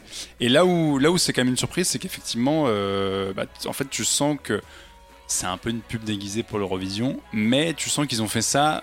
C'est pas un film cynique. Tu sens que les gens qui ont fait Ça ça, fait ça avec le cœur. ils kiffaient ça, ça les faisait marrer sincèrement l'Eurovision, et donc les gens de l'Eurovision se sont investis dans le truc. Et tu sens que tout le monde s'est marré en fait. Tu sens que Ouais. euh, Rachel McAdams ça s'est fendu la gueule avec Will Ferrell. Tu sens que tous les second rôles ça les a fait triper. Mais C'est ça qui est intriguant, Et- je trouve. Je m'attendais pas à ça. Je m'attendais vraiment à ce que ce soit hyper second degré, mais non. Bah, en fait, il y a un côté feel good, mais vraiment sincère. Oui, oui. Et surtout, il y a un côté, je trouve, où les chansons sont extrêmement bien foutues. Ouais. Volcano Et, Man. euh, et- et en- autant sur les, sur les paroles que sur les, les, li- enfin, les chansons elles-mêmes, etc. Mais que la manière dont sont réalisés les moments chantés, j'ai l'impression que c'est un autre réal en fait. Je pense qu'ils ont pris un vrai réal de télévision limite pour, pour faire un truc hyper euh, punchy. Mais après, moi, je me suis fait la réflexion pendant le film, ça ressemble vachement à la réelle de l'Eurovision. euh, Oui, ça. Parce que tous les ans, euh, bon, moi, Avec les grands mouvements de caméra. euh, Comme j'ai été intermittent du spectacle, je suis sur des groupes d'intermittents du spectacle sur Facebook, c'est super. Et du coup, il y a plein de trucs. Voilà, On mais les casse embrasse. pas tout pour autant, Alex. Ça Mais, va, hein, tout va bien. Casse Du coup, rien. t'as- t'as- c'est c'est toujours des techniciens qui adorent les steadicams, les machins, les trucs. Et tous les ans, à chaque fois qu'il y a l'Eurovision, les mecs ils postent des extraits en disant mais putain techniquement ce qu'ils font en direct c'est des malades. Genre le caméraman de la scène principale, tout le monde dit c'est un champion. On n'a jamais vu un mec porter une caméra comme ça et faire ce qu'il fait avec sa caméra. Et en fait c'est vrai que bon bah dans cet esprit de dynamisme et de mettre en valeur la chanson. Ça se rapproche vachement de ce que fait euh, littéralement l'émission à la télé, mais comme c'est une émission qui est extrêmement bien réalisée, bah, du coup ça marche au cinéma. Voilà, c'est euh, l'anecdote intermittent. Très bien. Minute Donc tu, intermittent. donc tu recommandes, euh, tu recommandes. Ben ouais, rien que pour se faire un avis euh, so- soi-même, euh, personnel, mais euh, ça se laisse regarder. Après Dark Waters du coup. Oui, voilà, voilà. Dans l'ordre. Pour Déjà, rééquilibrer. Si t'as envie de voir Will Ferrell chanteuse, qui est jamais une mauvaise chose, Oui. Will Ferrell n'est jamais une mauvaise chose. Tout, tout Et jouer, et jouer un adolescent comme il l'a fait toute sa filmographie. Et moi, je vrai. suis. Moi, mon, mon, mon heure de gloire, c'est quand même de voir un film de Will Ferrell. Ça me, voilà, ça me fait mon année. Donc, foncez-y. Et C'est c'est sur Netflix. C'est sur Netflix, oui, oui, absolument. C'est sorti cet été-là. Et euh, je vous propose que euh, pour le prochain Eurovision, on, fera un, on en fera un point dans Happy Hour pour savoir ce qui s'est passé. Parce que c'est quand même une émission assez moi, exceptionnelle. moi, je vous propose qu'on couvre en direct avec Slanel le prochain Eurovision. Carrément, moi je suis chaud. hein. Avec plaisir. Alors que voilà, l'équipe slovène. D'accord. 10 points for. On pourra mettre des notes en On fait un happy hour en direct. On boira plus que de bière. Euh, Ah oui. Très bien. Non, Je- je- petite anecdote, à, à- petit aparté. Comme beaucoup de gens, j'ai méprisé pendant des années l'Eurovision jusqu'au jour où je suis tombé sur une coloc qui adorait l'Eurovision sincèrement. Et où un soir on m'a dit Viens, prends une bière, pose-toi avec moi, regarde l'Eurovision. Et c'est vrai que c'est. T'es dans un autre univers, mais c'est très marrant. Et, euh, Il y a et des en fait, c'est. qualités. Non, mais c'est surtout qu'en fait, comme chaque pays, il va à fond dans son délire. Tu passes quand même deux heures à dire mais qu'est-ce qui se passe sur ma télé? Parce que la, la meilleure année étant euh, dans les années 2000 quand il y a un, grou- un groupe de rock finlandais ou suédois euh, Oui. qui s'appelait euh, Lord Ouais. qui arrivait et d'ailleurs je crois qu'ils sont dans le film. Enfin, je, ouais, je crois que c'est eux. C'est des mecs qui sont déguisés en monstres avec euh, avec des tronches horribles, des Ouais, dents partout, des guitares euh, en os et tout. Et, je me souviens être- avoir allumé ma télé et être tombé pile poil au moment où les mecs passaient et c'est devenu un moment un peu culte de l'Eurovision. Ils, ils ont chanté Hard Rock, Alléluia. Ils ont gagné en plus, je crois. Et ils ont gagné l'Eurovision cette année-là, ce qui était mais délirant parce que c'est vraiment du hard rock, c'est juste que les mecs font hard rock, hallelujah, comme ça, voilà. Et, euh, et ce qui était génial, c'était- c'était les commentaires où t'as évidemment Stéphane Bern et, et je sais plus qui qui était là, mais qui Et vraiment les mecs en direct étaient là, mais qu'est-ce que c'est que ce bordel Ok. Et voilà. Donc c'est toujours euh, de l'exotisme. Voilà, à l'européenne. Je vous rappelle que Céline Dion a participé à l'Eurovision pour la Suisse. Alors, Et elle a euh, pas gagné. Elle a pas gagné. Mais quand? Bah, il y a, un moment. il y a longtemps. Un moment, c'est précis. On était peut-être pas Dans nés. les années 80. Ah ouais? Vérifiez l'information. Et Abba est passé à l'Eurovision. Il n'a pas gagné. Et Julio Iglesias aussi. Scandale. Il Allez, a gagné. Il a IMDb, gagné. Il a gagné. Ah, Je n'ai absolument aucune transition. Merci Slanen pour ce sujet et je vais sans doute revoir le film si vous voulez m'accompagner. Euh, je ne sais pas de quoi on va parler prochainement, mais d'un jeu vidéo qui s'appelle Fall Guys Ultimate Knot Out. Alors, t'aurais pu faire une transition parce que Fall Guys, c'est un peu l'Eurovision du jeu vidéo, à peu de choses près. Oh god. Non, bah, euh, alors c'était pas du tout prévu que je parle de ce truc-là, mais euh, il est sorti de nulle part au début du mois d'août. Et c'est devenu sans Et que. tu es tombé dedans. Hmm, Est-ce que Marcos ne, ne Ah, viendrait j'ai- pas faire un jeu Je l'ai, mots je l'ai, j'ai compris. Poète, poète. Donc Fall Guys Ultimate Knockout, euh, ouais, en fait ça, ça a pris tout le monde par surprise parce que c'est devenu un véritable phénomène en quelques semaines seulement, puisque le jeu est sorti le 4 août sur PC et sur PlayStation 4. Et une des raisons pour laquelle c'est devenu un phénomène, c'est que si vous avez l'abonnement PlayStation Plus, le jeu est gratuit en ce moment. Je, bah, on, à l'heure on enregistre, on est le 31 août. Je crois que ça se termine dans quelques heures, donc peut-être que c'est plus le cas, mais bref. Et euh, donc, euh, ça a fait plus de 21 millions de joueurs sur console. C'est le parce que tous les mois sur PlayStation, si vous avez le PlayStation Plus, vous avez deux jeux gratuits. Et depuis des années, et c'est le jeu offert avec le PlayStation Plus qui a été le plus téléchargé de l'histoire de la console. Déjà, ça pose un peu le truc. Et sur PC, on est à plus de 7 millions de joueurs aussi, donc c'est un, un bon bébé en quelques semaines seulement. Et c'est euh, devenu euh, instantanément le jeu le plus streamé sur Twitch. Donc autant dire que les gens sont devenus fous de ce jeu. Et là, vous allez me dire, mais qu'est-ce que c'est Fallout? De quoi ça parle? Mais qu'est-ce que c'est Fallout? De quoi ça Ah, parle de quoi merci. ça parle Fallout? Merci de, me poser la question. Je ne l'aurais pas fait. Euh, Fallout, c'est. euh, Fall- Fallout, rien à voir. Euh, Fall Guys. euh, Mission Impossible? Euh, c'est marrant parce que c'est vendu comme étant un Battle Royale, donc ces fameux jeux où tu as un certain nombre de joueurs qui atterrissent sur une île et il n'en restera qu'un. Et en fait, c'en est pas du tout un. Euh, c'est un peu con. Euh, la meilleure façon de résumer le jeu, c'est. Vous connaissez Interville? Oui. Ah, ils ont- connais Interville. Vous avez entendu les, les auditeurs, ils ont tous posé leur micro là. Vous- on la refait. Vous connaissez Interville Oui. Oui. Vous connaissez euh, Takeshi's Castle Ouais Ah, Comment non, ça, non. tu connais pas Takeshi's Mais Castle si. Tu rigoles ou quoi De- Menu, W- Oh. menu W9. Menu W9 présenté par euh, Vincent de Sagna sur W9 il y a des années. Ça parle pas C'est génial. Bon bref, c'est Interville. Regarde ça sur YouTube, c'est extraordinaire. un- J'ai pas le temps moi. C'est Interville au Japon. Et vous connaissez, alors un peu moins connu, Total Wipeout? Oui. Non. Ah, il y a plus que personne. Il y a que- Heureusement, je m'arrête là. C'est quoi, M6 TF1 Heureusement qu'on a Slanel avec Vous nous. connaissez Ninja Warrior? Non, je vais arrêter. Ouais. Bon bref, vous avez compris le délire, c'est euh, ces fameux jeux, c'est le meilleur de la télévision en fait, c'est vraiment ce, ce qu'on a fait de plus intelligent euh, sur euh, les chaînes publiques. Donc ces fameux jeux où on fait euh, des concours entre des régions, entre des équipes, je sais pas quoi, etc. Où il faut traverser des épreuves très intelligentes, où alors soit vous passez un pont suspendu, où vous prenez des ballons de volet dans la tronche, ou vous devez euh, faire des courses en passant par des murs qui parfois sont des vrais murs, donc si vous essayez de sauter dedans, bah, vous vous prenez littéralement un mur, ou en fait c'est juste du papier et vous traversez le papier pour vous écraser derrière. Ou alors des épreuves sur des trucs, euh, sur des tapis au-dessus de, piscines généralement, et ils mettent du savon partout, donc ça glisse, mais il faut réussir à aller au bout sans tomber. Et évidemment, on regarde ça parce que les gens sont dans leur plus grande dignité, ont toujours l'air très intelligents et se prennent euh, mandale sur mandale. Et bah, il y a des gens qui se sont dit, putain, euh, on est en 2020 et il n'y a jamais eu un jeu digne de ce nom, un jeu vidéo digne de ce nom, qui adapté. Parce qu'il y a eu un jeu Interville, je tiens à le préciser, sur Nintendo DS, ça a existé. Je n'y ai jamais joué, mais ça Ah, existe. il a acheté le jour de sa sortie Non. à 8h à la FNAC. Euh, et c'est vrai qu'on pourrait se dire, bon, bah, c'est un concept de jeu, donc déjà pour faire un jeu vidéo ça part bien, et euh, c'est bizarre que jamais personne ne l'ait fait à part des Mario Party et des trucs comme ça. Mais là, des mecs se sont dit, on va le faire littéralement. Donc on prend 60 joueurs, on leur met une tête de barbe à papa euh, slash capsule avec des pieds et des mains, avec des petits yeux au milieu de la tête. Et on va les balancer dans des épreuves, euh, donc dans des courses où il y a exactement les principes que je viens de vous citer. Donc c'est soit euh, des courses avec des murs qui montent et qui descendent, il faut passer au bon moment sinon tu restes bloqué, euh, avec des portes à défoncer, avec des balançoires géantes, avec des tourniquets. Et il y a aussi des épreuves en équipe. Par exemple, vous pouvez faire du football, c'est un peu comme Rocket League mais avec des petits bonhommes sur pattes. Ou alors des trucs où vous démarrez la partie, les, les joueurs sont divisés en trois équipes, il y a plein de petits œufs au milieu de la carte. Il faut réussir à garder le plus d'œufs possible dans sa, la partie de, enfin, dans le, le coin de son équipe. Donc voilà, c'est des jeux très intelligents. Ça nécessite le quotient intellectuel de Christopher Nolan pour y jouer. C'est formidable. Mais ça marche extrêmement bien. En fait, le jeu, il, il cartonne parce que euh, je pense qu'il répond à une attente un petit peu comme l'a fait Animal Crossing pendant le confinement. C'est Mhm. que on le sait, en ce moment, le jeu vidéo, c'est quand même des thèmes assez lourds. Euh, Moi-même, quand j'en parle, généralement, c'est pour parler de Doom Eternal et pour parler de trucs où on doit défoncer des gens. Et moi, j'adore ça, mais quand c'est des jeux vidéo. Mais c'est vrai que de temps en temps, t'as envie de respirer un petit peu. Et donc là, c'est très coloré, hein. c'est que des couleurs super pétantes. En plus, tu peux personnaliser ton personnage, tu peux lui mettre euh, un- une Un tête de loup, un cœur. tu peux lui mettre un slip à cœur, tu peux lui mettre, voilà, vous avez compris Ton l'esprit. personnage, tu lui as mis un slip à cœur, c'est ça? Bah, j'ai pas encore, je pense, débloqué cette option-là, je sais pas.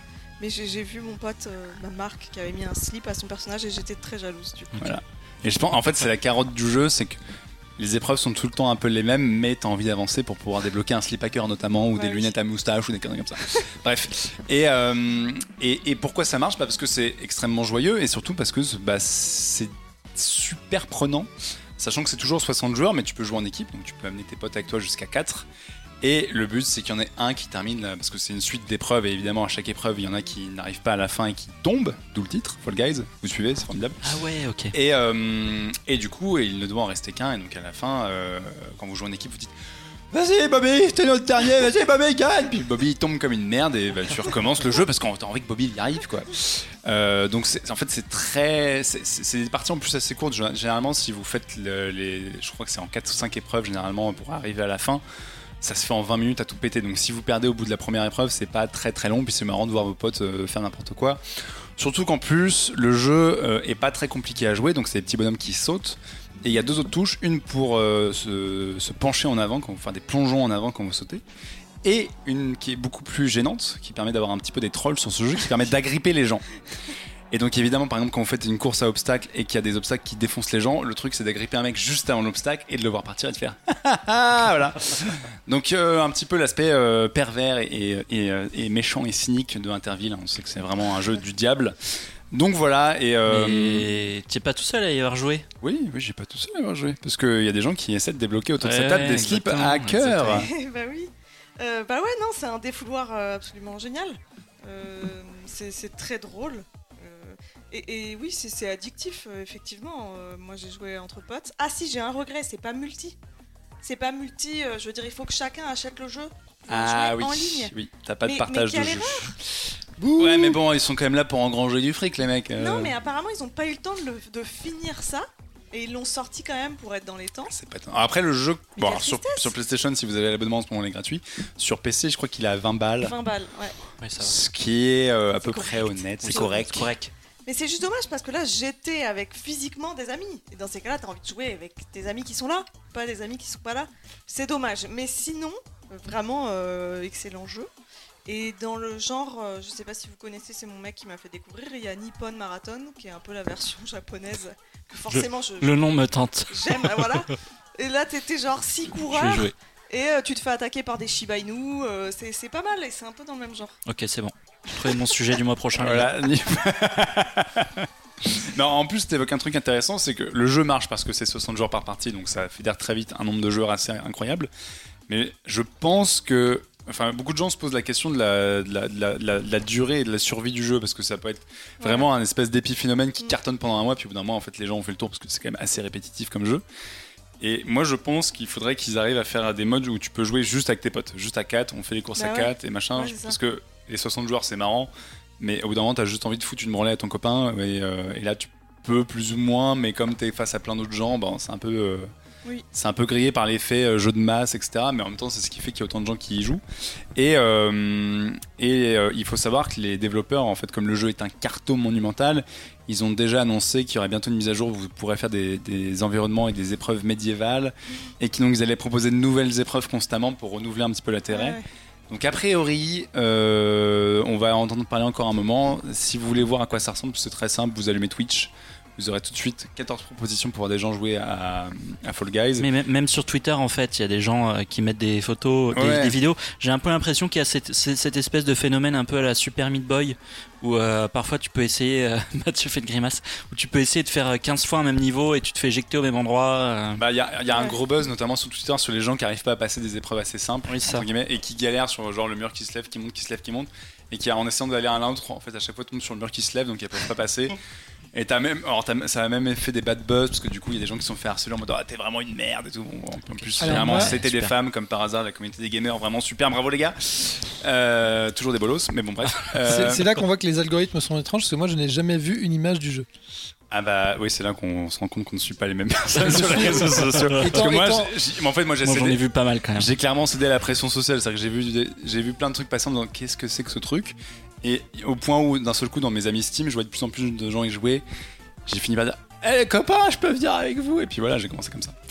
Euh, et en fait, j'ai joué. Jean-Victor n'est pas influençable. je l'ai montré à un pote qui l'a acheté, et ainsi de suite. Et en fait, c'est un jeu, t'as envie de jouer parce que c'est tout con. Le concept est vraiment. enfin, En plus, ce qui marche, enfin, ce qui fait aussi le succès du jeu, c'est que, encore une fois, comme ça s'inspire de Takeshi's Castle, Interville, etc., tu peux ne pas du tout être gamer, c'est marrant à regarder. Parce que c'est des petits bonhommes à la con qui courent et puis qui tombent et qui se prennent des murs et des hélices et des machins. Et, et- et c'est hyper cartoon. Et, euh, j'ai notamment un pote qui a joué devant sa nièce. Il m'a dit, une nièce de 6 ans, je crois, il m'a dit, elle a pété un câble. Enfin, genre, c'était le meilleur truc de sa vie. Parce que bon, après, c'est très coloré, c'est enfantin, c'est etc. Alors, pour. euh, j'ai parlé de Mario Party, ça fait un peu penser aussi à Super Monkey Ball pour les gens, euh, Oui. pour les Nintendo fans. Euh, voilà, mais donc. Mathieu, il est... on a perdu Mathieu là. Mathieu Ah. s'est arrêté C'est à- vachement bien Super Monkey Ball. C'est un peu l'ancienne, Je, mais je c'est vachement- comprends rien à ce que Duke Nu- bon, on parlera de Duke Nukem la prochaine fois, t'inquiète pas. Mais, euh, mais ouais, en Pong. fait, Pong, tu connais Pong? Il y a ce côté très joyeux. En plus, la musique, c'est, bon, moi, je la mettrai en fond. vous- les, les gens l'entendent à l'heure actuelle.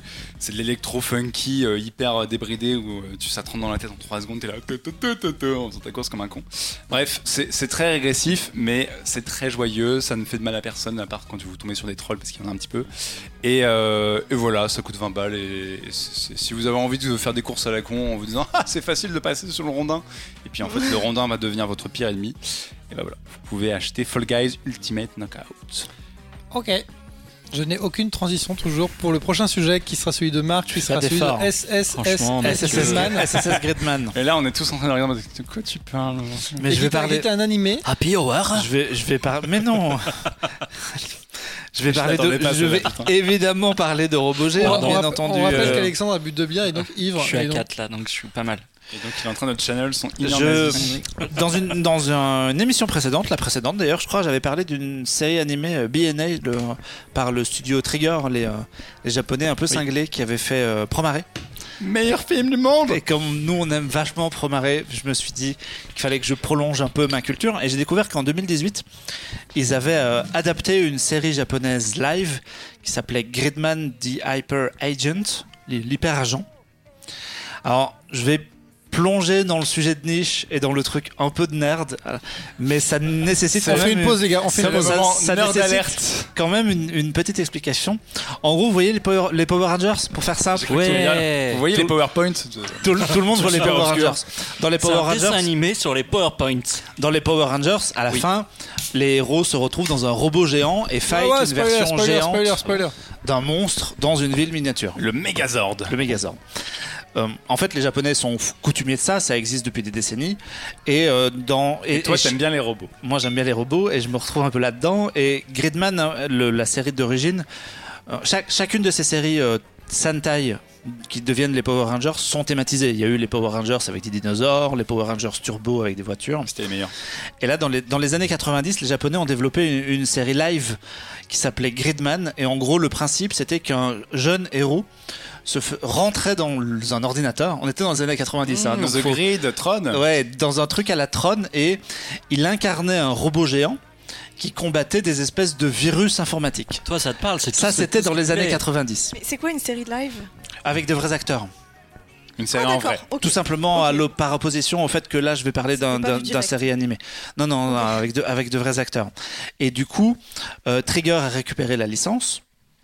Et ils ont rebooté le principe en version dessin animé, ou dans lequel, effectivement, un adolescent qui se réveille amnésique dans euh, une ville qui a tout à fait l'air d'être Tokyo, un jour met la main sur un vieil ordinateur chez un brocanteur, et en appuyant sur quelques touches, il se retrouve happé dans l'ordinateur, mais comme on est dans les années 2020, plus question de faire un truc Donc tout c'est- kitsch à la Tron. C'est c'est plus devenu- Tron en fait, c'est Tron Legacy. C'est voilà. devenu The Rock dans Jumanji. C'est plus tout à fait l'occasion de devenir ça. Lui, il passe dans le monde réel, mais il, le- son voyage dans l'ordinateur le fait apparaître dans le monde réel sous les traits d'un robot géant, Gridman. Mais en dessin. Attends. C'est de l'animé. Ah, Maintenant, c'est on parle que de l'animé. ok, ok. L'original était un truc avec de vrais acteurs. La série de 2018, parce que ça date de 2018, et c'est complètement de l'animation. Et donc, c'est une série où un gamin devient un robot géant, pour faire court, à travers un, grâce à la magie de l'informatique. La magie au sens pur, puisqu'on comprend pas du tout où ils veulent en venir. Donc c'est quand même la, la raison de ton travail euh, aujourd'hui, c'est qu'à la base tu voulais devenir un robot dans un ordinateur. J'ai toujours voulu piloter un robot géant. D'où euh, Promare, d'où Pacific Rim, d'où euh, Gridman que j'ai trouvé génial. Euh, Et l'autre point, c'est que vous, donc, vous voyez Power Rangers toujours? Oui. Dans Power Rangers, en gros, à la fin de l'épisode, ils détruisent la ville. C'est vrai. Et dans l'épisode d'après, la ville est complètement entière et il ne s'est rien passé. Et tout le monde a un peu oublié l'épisode Oui. de la veille. Ah, écoute, ils ont, des, ils ont des équipes de construction très performantes. Et ben, en, eh ben, en fait, Gridman a l'intelligence de partir de ce concept-là, de cette espèce de, de trou dans, de- dans le scénario, pour développer son intrigue. Il se demande, mais comment est-ce qu'une ville peut rebooter entre chaque apparition de monstres et entre chaque combat de robots? Et ils vont commencer à, à développer un univers en se demandant À monter des grues, à ramener des parpaings. non, non, carrément pas en fait. Ils se demandent, euh, ils, ils- ils vont plonger dans un truc à la Matrix en fait. Les, gens, les, les personnages vont plonger dans une réflexion à la Matrix. Ils vont se demander est-ce qu'on est vraiment dans le monde réel? Est-ce qu'on n'est pas en train d'être manipulé? Euh, Qu'est-ce qui se passe? Pourquoi est-ce que euh, il y a des gens qui ont disparu? Parce qu'en fait ce sont les victimes de l'épisode précédent qui euh, ont disparu dans l'épisode d'après et tout le monde a l'air d'être amnésique et de pas savoir où on veut en venir. Et quand tu regardes beaucoup de ce genre de séries, tu t'es jamais posé la question de la ville, pourquoi est-ce qu'elle est reconstruite d'un épisode sur l'autre? On s'en fout, tu vois, c'est comme ça. Et moi, j'ai trouvé ça super malin de plonger dans cette espèce de d'idée et d'en faire le concept de cette nouvelle série. J'aime bien, c'est que la façon Bon, dont on va- parle, on a l'impression on- que c'est The Leftovers Power. Ouais, on, va, on va éluder les questions. Est-ce que ça poutre des monstres versus des robots? Est-ce qu'à un Tout le moment, il y a temps. du combat Mais tout le temps, une fois par épisode, il y a un robot géant. Il y a des scènes de transformation, il y a des bonus, il devient encore plus Marc. géant Regardez, comme, il dit, comme il dit ça avec un, un entrain et des larmes aux yeux. euh. Et non. Donnez-lui sa piqûre, s'il vous plaît. Et, et l'autre truc qui est, qui est hyper cool, c'est que Trigger, donc on vous avez vu les gens. J'espère que tous les gens qui nous, ont- tout- nous écoutent ont vu Promaré parce que c'est génial. Achetez le coffret collector tout de suite. Là, il joue vachement sur euh, les niveaux d'échelle pour, euh, pour les combats. Autant dans les séries à la Power Rangers, bah, on voyait que c'était des gars en costume dans des maquettes et c'était filmé à hauteur d'humain Euh, et c'était un peu tout pété. Non, c'était des vrais monstres. Autant là, ils font, ils jouent vachement sur euh, le destruction porn, le, euh, le côté gigantesque des, des choses, le quand ils font, quand ils se battent, c'est vraiment immense et ça met en péril des populations entières. Et ils jouent vachement sur ce genre de trucs. Et voilà. Et du coup, j'ai trouvé ça. euh, j'ai passé un très bon moment. Attends, c'est dispo sur.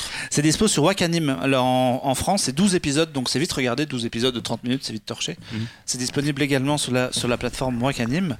Et euh, bah, pour les gens qui aiment tous ces trucs-là, et euh, qui aiment les Power Rangers et qui ont envie d'aller un peu plus loin, parce que en fait, bon, on plaisante et, euh, et on, on se moque un tout petit peu, mais il y a une, une vraie volonté dans l'écriture d'aller chercher un truc un petit peu profond comme Evangelion avait cherché à le faire à un certain, à un certain moment. Et euh, Mathieu? C'est pas aussi dépressif que Evangelion, quand même? ah non, pas du en tout, fait- mais il y a, y a- il y a des personnages qui se ressemblent un peu et il y a quelque chose à l'Evangelion dans, dans, dans l'approche. Est-ce qu'on comprend plus que dans Evangelion Parce que moi, les derniers épisodes de Evangelion et les- notamment les téléfilms, je n'ai rien. Non, non, mais Alors, non, là, on j'avais, comprend. j'avais, j'avais- j'étais adolescent, donc il faudrait que je revoie les trucs, mais je n'avais rien compris. 30 ans. Là, il y a, là, il y a quand même des petites questions à la fin qui restent en suspens et tu fais, ah, je sais pas exactement de où ils ont voulu en venir. Mais c'est pas très grave, ça, ça, fon- ça fonctionne avec le principe. Et du coup, dans le, le côté surenchère, etc., ça rejoint euh, un peu ce que faisait Promare, du coup. C'est plus sage en termes d'animation parce qu'ils ont quand même le- les codes. En fait, ils respectent vachement les codes de la série d'origine et euh, même les, les combats de la série d'origine.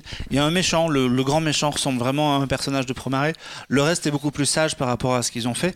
Mais comme c'est des dingues en termes d'animation, les combats sont absolument ouf en termes de, euh, de mise en scène et de gigantisme et de euh, transformation de robots et trucs comme ça. C'est assez cool à regarder. Je, je n'ai rien à dire sur cette série, mais par contre, si vous aimez l'animation japonaise, on rappelle que Akira est ressorti en salle. Tout à je- fait. Je, voulais en profiter pour euh, saluer ce bel effort. C'est une version euh, 4K, je crois. Oui. Et euh, foncez-y parce que c'est vachement cool.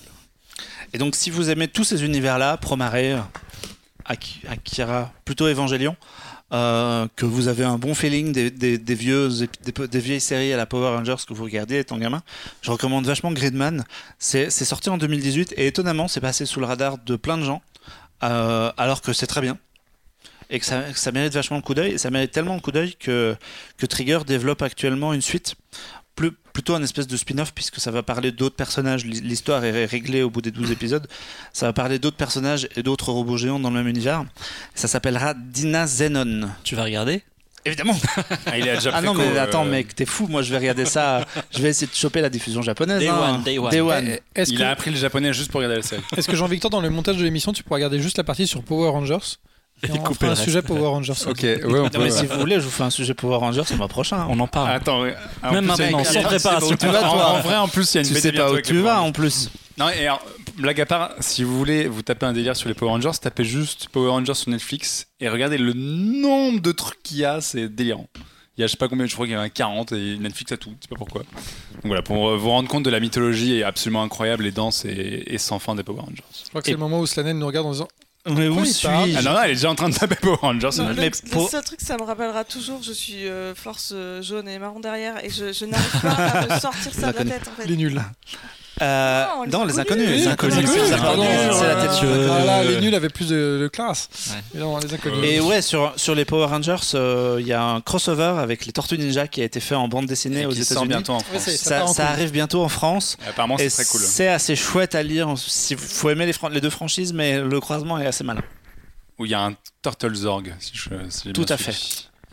Paye ma transition. Voilà, débrouille-toi Allez. avec tout ça. Alors, Berlin, tout ça. Moi, je vais vous parler Les d'une fiction allemande qui se situe entre les deux, premières, guerres- entre les deux guerres mondiales. Le retour Euh, au fun. Et d'un- d'un- d'un- d'une série policière Bah, assez. eh, Guerre mondiale SSS. SSS, SS. Voilà, je veux dire, à un moment. Alors non, justement, attention, faut pas confondre. hein. Pas d'amalgame. Euh, attention. Euh, torsions et serviettes. Moi, je voulais vous parler un peu de la série de l'été euh, sur Canal qui était euh, Babylone Berlin. Est-ce qu'on dit qui- pas Babylone, Berlin Berlin, ja. Euh, J'ai fait allemand au secondaire. Euh, en fait, les, les- donc c'est une série euh, allemande adaptée d'une série de livres euh, d'un auteur qui s'appelle Volker Kutscher.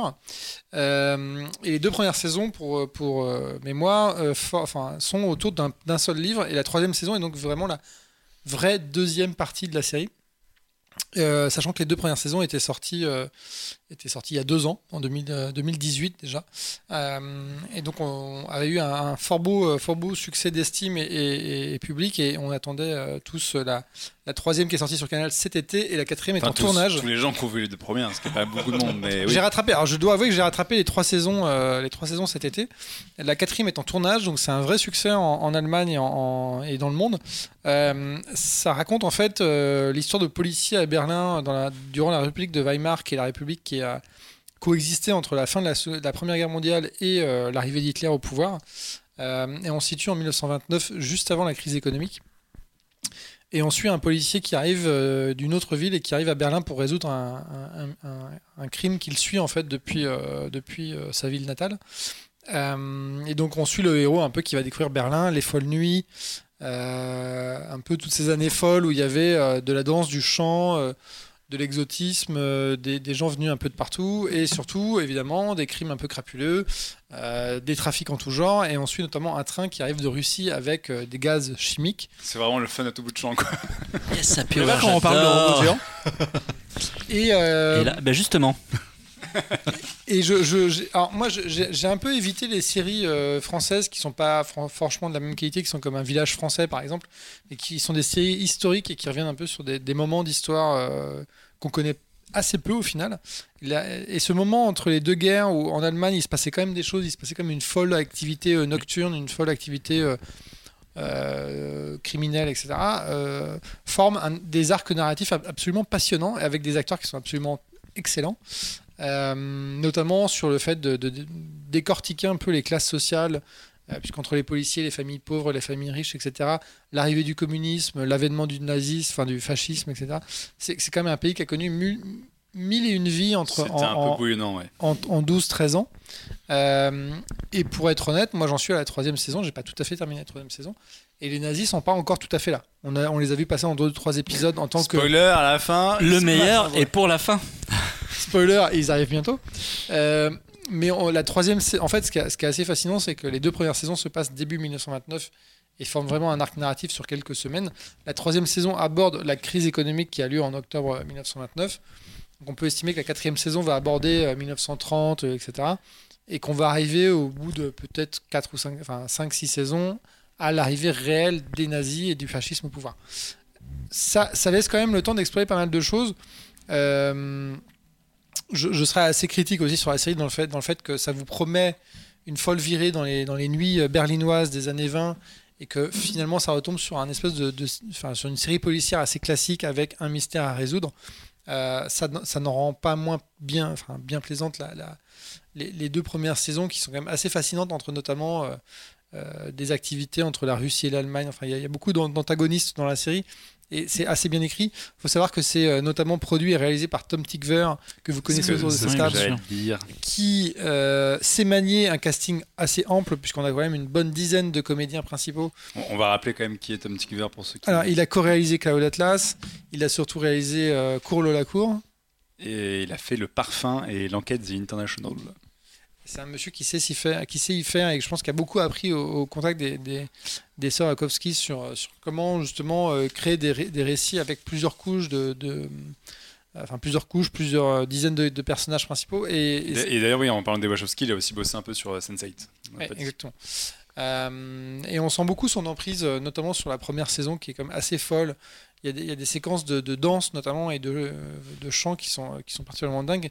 Ce qui pêche un peu, c'est que la série euh, évite un peu ça par la suite, et que du coup, on se- comme je disais, on se recentre vachement sur le côté policier des choses. Ceci étant, l'étude sociale et l'étude, euh, enfin les, histoires policières sont assez fascinantes. C'est un peu votre euh, nouveau cop show favori. on a envie de comprendre le récit, pourquoi machin fait ça et pourquoi truc machin. Et aucun personnage n'est tout noir ou tout blanc. Ils sont tous ambigus, ils ont tous des secrets, ils ont tous euh, des bons côtés, des mauvais côtés. Et même à la fin de la, de la première saison, quand on a un de nos personnages principaux qui, euh, qui, euh, qui s'en va, en fait, euh, c'est un personnage absolument crapuleux, mais qui avait des bons côtés. Et en fait, ça fait c'est un truc d'écriture que je pense qu'on a assez peu en France, en fait. Donc on n'est pas du tout sur une dystopie, on est sur un truc qui est quand même ultra réaliste. ultra, enfin, Enfin, assez- totalement oui. réaliste dans le. En fait, ce qui est fascinant, c'est la reconstitution dans les costumes, les décors, etc. Et, et moi, j'avais, je connais pas de série française. Je parlais du village français tout à l'heure parce que ça se passe aussi pendant la Seconde Guerre mondiale, un peu après, un peu après Babylone Berlin. Mais c'est surtout que Babylone Berlin, c'est une folie de reconstitution à chaque image, quoi. C'est que les mecs se sont fait plaisir. Je pense qu'ils ont le budget qui, va pour aussi, mais euh, notamment la troisième saison démarre sur euh, des tournages dans des studios berlinois euh, de films avec des, des gens, enfin des, des noms. Ils ont recopié un peu les noms, mais je pense qu'on devine assez rapidement qui est, qui est derrière tout ça. Il y a, y des, il y a des reconstitutions de dingue et, et des- et une ampleur de mise en scène qui, euh, qui, qui n'est pas celle de- des séries qu'on connaît ici, quoi. Et euh, ils essaient d'être hyper euh, juste historiquement ou c'est quand même très fiction et... Non, j'ai lu que enfin, dans, les, dans les articles que j'ai lus euh, suite à la vision de la série, il y a telle arme à feu n'a pas été créée totalement à l'époque, mais trois ans après. Enfin, voilà. On Oui, est sur ce genre de. sur, sur- Ah, plus sur les c'est- faits, sur les intrigues, ça essaie de reprendre Ouais, il y, a- y notamment euh, donc, les, les deux premières saisons qui forment un seul livre. euh, euh, tournent autour d'une tentative de putsch euh, qui a lieu en 1929, qui est une Mm. tentative de putsch réelle. Euh, notamment d'anciens généraux qui, qui ont perdu la Première Guerre mondiale, mais c'est toujours le traumatisme de, de l'Allemagne de ces années-là. Des losers que- Loser. Euh, mais, mais ce qui est fascinant, c'est qu'effectivement, si on fait un peu de recherche, euh, ça se base vachement sur des faits réels. Euh, mais Donc on apprend des choses. Sur une période qu'on connaît assez peu. Moi, je, je serais le premier à dire, mais faisons, une- faisons plus de séries historiques françaises sur l'histoire de notre pays, parce qu'en fait, il y a des, histoires de, des pages d'histoire pardon, qui sont absolument fascinantes. Et la, la- C'est des la- moments qui sont déterminants. ouais. la République de Weimar, c'est euh, un moment où on sait, enfin nous, on sait maintenant que tout a basculé, mais en fait, euh, à l'époque, euh, les mecs étaient un peu en, en train de dire bon, on se relève un peu de la Première Guerre mondiale, on va voir ce qui se passe, boum, et puis euh, trois ans après, il y avait Hitler au pouvoir, donc c'est aussi intéressant de voir comment tout ça évolue vers cette, ce- cette situation complètement dantesque et horrible qu'on connaît et qui euh, finalement nous renvoie à notre propre histoire actuelle où on se dit attention, analysons un peu ce qui se passe dans le fond parce que dans le fond, il y a des mouvements qu'on connaît pas et euh, Et Et se rendre, compte que ça tient jamais à grand chose finalement. Quoi. sans, sans spoiler du tout la, la- la série, euh, il y a un moment, il y a des mecs qui sont passés pour communistes et qui font un attentat, et en fait, c'est des nazis. Donc en fait, tu te rends compte que là, il y a déjà les mecs placent un peu les trucs pour la suite, quoi. C'est euh, alors, est-ce que c'est réel... est-ce que c'est vraiment ce qui s'est passé? Pas forcément, mais en tout cas, il y a eu des choses similaires. euh, Oui, l'esprit est, est et, dedans. Donc, euh, donc c'est c'est une série. enfin, c'est- assez marrant parce qu'on on- on se focalise beaucoup sur Dark en, ter- en termes de production allemande et je. Mon monument de fin d'année, c'est de revoir la première saison pour enchaîner sur les deux suivantes. Parce que Dark, c'est quand même assez compliqué, pas comme Tenet. Euh, et, Ah. et en fait, Envoyez-nous un message fait. à votre avis. Est-ce qu'on a aimé Tenet?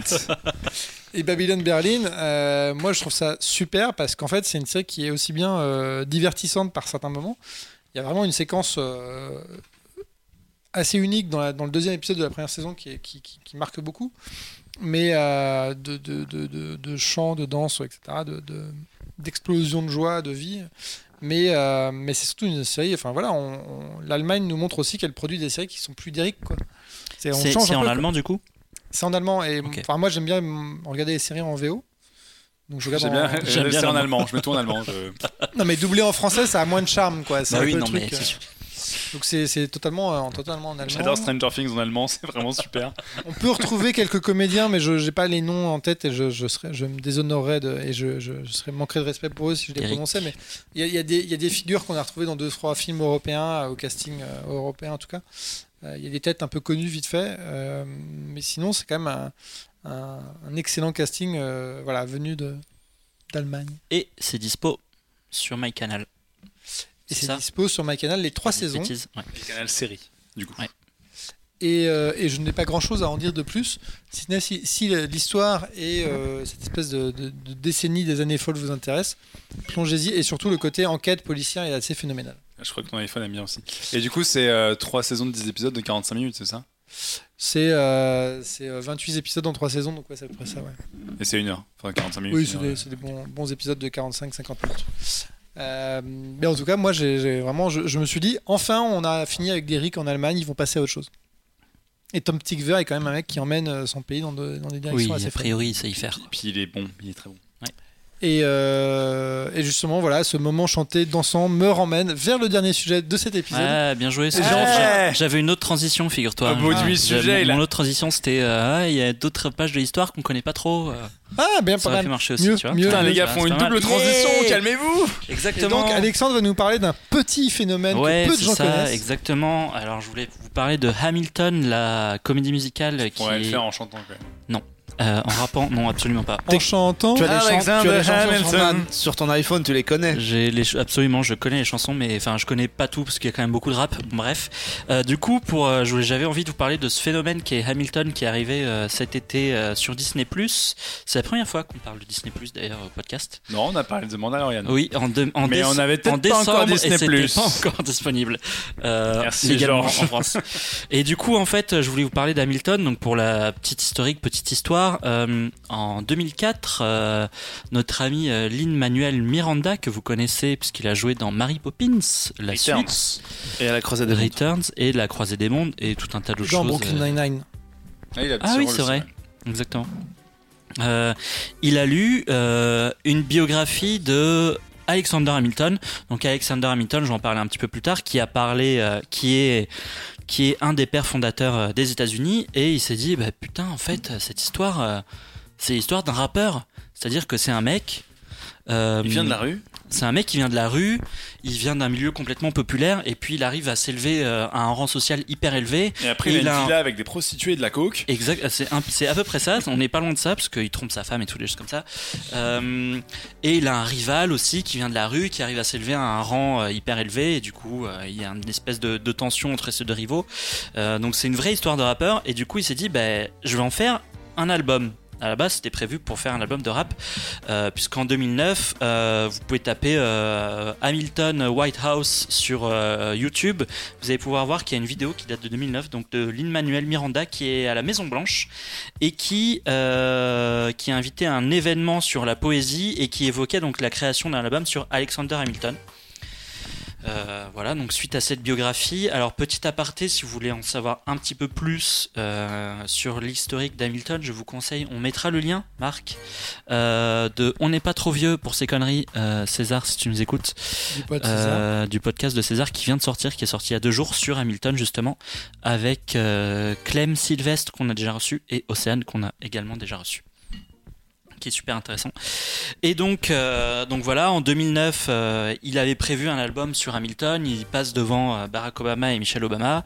C'est assez marrant de voir cet extrait où tout le monde, où il dit, alors oui, moi je suis en train de préparer un album de rap sur Hamilton. Là, tout le monde se marre. Puis il commence la chanson. Puis en fait, les gens arrêtent de se marrer parce que juste c'est ouf. Et, et du coup, six ans plus tard, donc en 2015, l'album s'est transformé en comédie musicale de 2h30 sur la vie d'Alexander Hamilton. Euh, D'abord à ce qu'on appelle Off-Broadway, donc ce qui est un peu la version euh, low cost de Broadway. Puis à Broadway, avec un succès euh, tel que maintenant, si vous allez au, que ce soit à New York ou à Londres, si vous décidez d'aller voir Hamilton, j'en ai fait les frais deux fois, à New York et à Londres, il faut s'y prendre un à deux ans à l'avance ou payer 200 dollars pour avoir la place. Donc Sachant qu'en plus, ils ont absolument tout défoncé aux Tony Ouais. Awards, qui sont les Exactement. Oscars de Broadway. Ils ont gagné euh, 11 Tony Awards, un Grammy, un Oliver Awards et même un prix Pulitzer. C'est quand même un peu la classe. Euh, donc Dis- Disney a acheté les droits de la captation à Broadway. euh, et à la base, ça devait sortir au cinéma en 2021. Et bon, bah, Covid. Donc ils se sont dit, euh, on va le sortir sur notre plateforme. Dès août, accessible à tout le monde. Il faut savoir que Hamilton, c'est une fanbase de malade mental. C'est qu'en fait, dès qu'il y a quelqu'un qui a vu Hamilton, va te dire c'est la meilleure mu- comédie musicale euh, que j'ai jamais vue de toute ma vie à Broadway. Donc moi, bon, j'avoue que j'adore les comédies musicales et j'ai regardé en me disant bon, un petit peu de bullshit quand même là-dedans. La La Land. euh, Oui, non, non, n'exagérons Les pas. Misérables, c'est bon. Je veux dire, euh, c'est bon, j'ai vu Book of Mormon. Est-ce que ça peut être mieux que Book of Mormon? Est-ce que, est-ce que les mecs peuvent pousser et complètement faire un renouveler le concept euh, de comédie musicale Et euh, sachant que en plus, je suis pas un très grand fan de Lin Manuel Miranda. Je trouve que c'est pas un super chanteur. euh, je trouve que c'est pas un super acteur non plus. Attends, tu le pensais avant de voir la comédie musicale Avant de voir la comédie musicale. Et tu dis ça parce que tu avais vu le retour de Mary Poppins. Exactement. Voilà. Et je trouve que dans le retour de Mary Poppins, il est vraiment pas bon. Il est pas ouf. Et, euh, et en fait, ça défonce. C'est une put- c'est un putain de truc. Euh, donc, qu'est-ce que ça raconte? Ça raconte l'histoire de Alexander Hamilton, qui est donc un des pères, fonda- un des pères fondateurs, pardon, euh, Des États-Unis. Exactement, qui a fondé le parti, fédéra- le, le parti fédéraliste, qui a participé à ce qui a servi de base à la Constitution, qui a été le premier secrétaire du Trésor aux États-Unis. Et euh, juste, moi, quand j'ai vu ça, alors heureusement, alors il faut savoir que sur Disney Plus, il n'y a pas de sous-titres français pour l'instant, parce que sur Disney Plus, il y a toujours pas de sous-titres français, parce que euh, Les mecs brassent des milliards et sont pas foutus de faire des avaient- sous-titres Oui, mais c'est pas français. si évident que ça, je ils, pense. ils avaient prévu en fait une sortie ciné et à cause du Covid, ils n'ont pas eu le temps de faire les sous-titres français. Bref, Sous notre gueule, Mickey. Enfin, et euh, du coup, bon. Par chance, George, le fameux George. cousin américain dont on a parlé tout à l'heure, nous euh, m'a- lui, il- est super fort et en plus de ça, il est traducteur. Ah putain, merci Georges. Il a sorti, il m'a donné euh, Georges des français, il est vraiment sympa. Et en fait, c'est juste, enfin, j'ai complètement halluciné en voyant ce truc. Euh, je l'ai regardé avec ma copine et on était en mode, mais qu'est-ce que c'est que ce show? Qu'est-ce que c'est que ce truc? J'ai jamais vu de comédie musicale comme ça.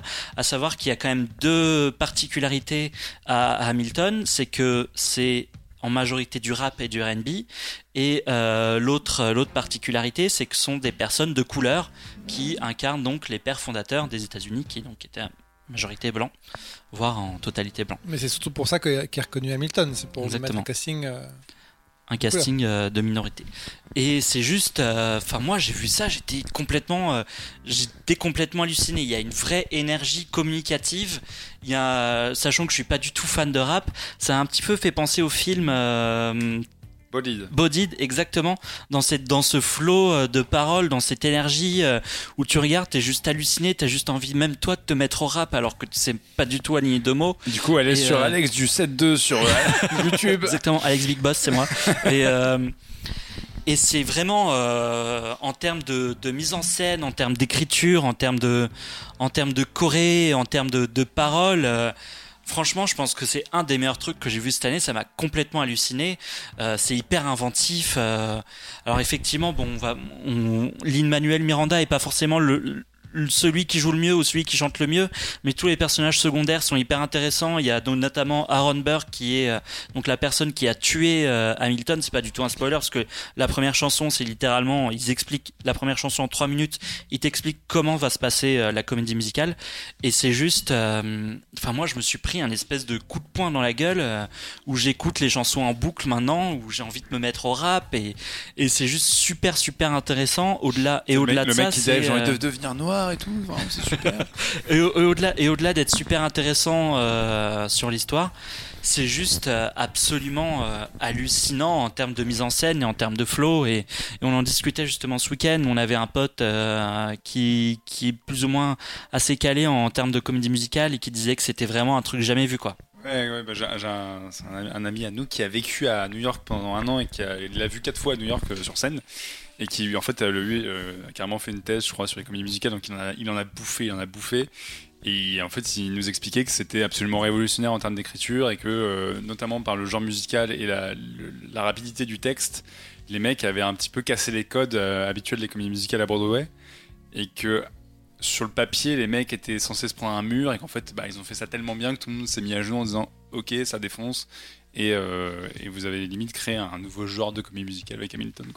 Et j'avoue qu'en termes de paroles, il y a certains moments où on regardait, on se dit attends, qu'est-ce qui vient de se passer? Il faut qu'on mette pause, il faut qu'on revienne un peu en arrière parce que ça va tellement vite. Il se passe tellement de choses. Et puis juste en termes de mise en scène, il y a notamment un, un passage qui m'a marqué. euh, avec une chanson où ils, bah justement, Tenet, si tu m'écoutes, euh, ils reviennent en arrière. C'est, il y a une chanson qui est un, un peu autour du, du, du retour en arrière, et tu vois dans toute la, la chorégraphie où ils font des espèces de chorégraphies comme si tu regardais euh, ta télé en, en rewind, quoi. Et c'est, c'est vraiment juste hallucinant en termes de mise en scène. Et c'est pas frustrant la captation Bah, t'as envie d'y être, en même temps, tu te dis, euh, je vais pas attendre deux ans non plus pour le mater, quoi, tu vois. Donc, Ouais, euh, mais c'est bon, c'est un peu un truc de vieux con, mais comme quand t'es dans un spectacle, t'as toute la scène devant toi et tu balayes toi-même du regard et tu regardes ce que tu oui. veux. Là où quand tu regardes une captation, bah, mine de rien, il y a un réalisateur qui t'impose un plan, des mavers, machin, et Alors moi, c'est ce qui m'a sorti du truc en fait. Je l'ai regardé ce week-end pour préparer le podcast. Alors déjà, ça dure 2h40 et j'en ai regardé qu'une heure et j'ai commencé à m'assoupir devant parce que justement à cause de la captation en fait. Je pense que le, le, le c'est fait pas un de plan fixe. le, le- c'est pas ça, c'est que le, le j'ai un peu l'impression d'assister à un concert filmé d'un groupe qui m'intéresse pas trop. Tu vois, tu, tu- pas, tu- je Ouais. connais vaguement de loin, mais je et je me retrouve devant ce concert filmé avec des gros plans sur le chanteur, avec le mec qui s'égosille, avec des effets que je vois de tout près comme si j'étais sur scène, et je suis pas du tout dans le public.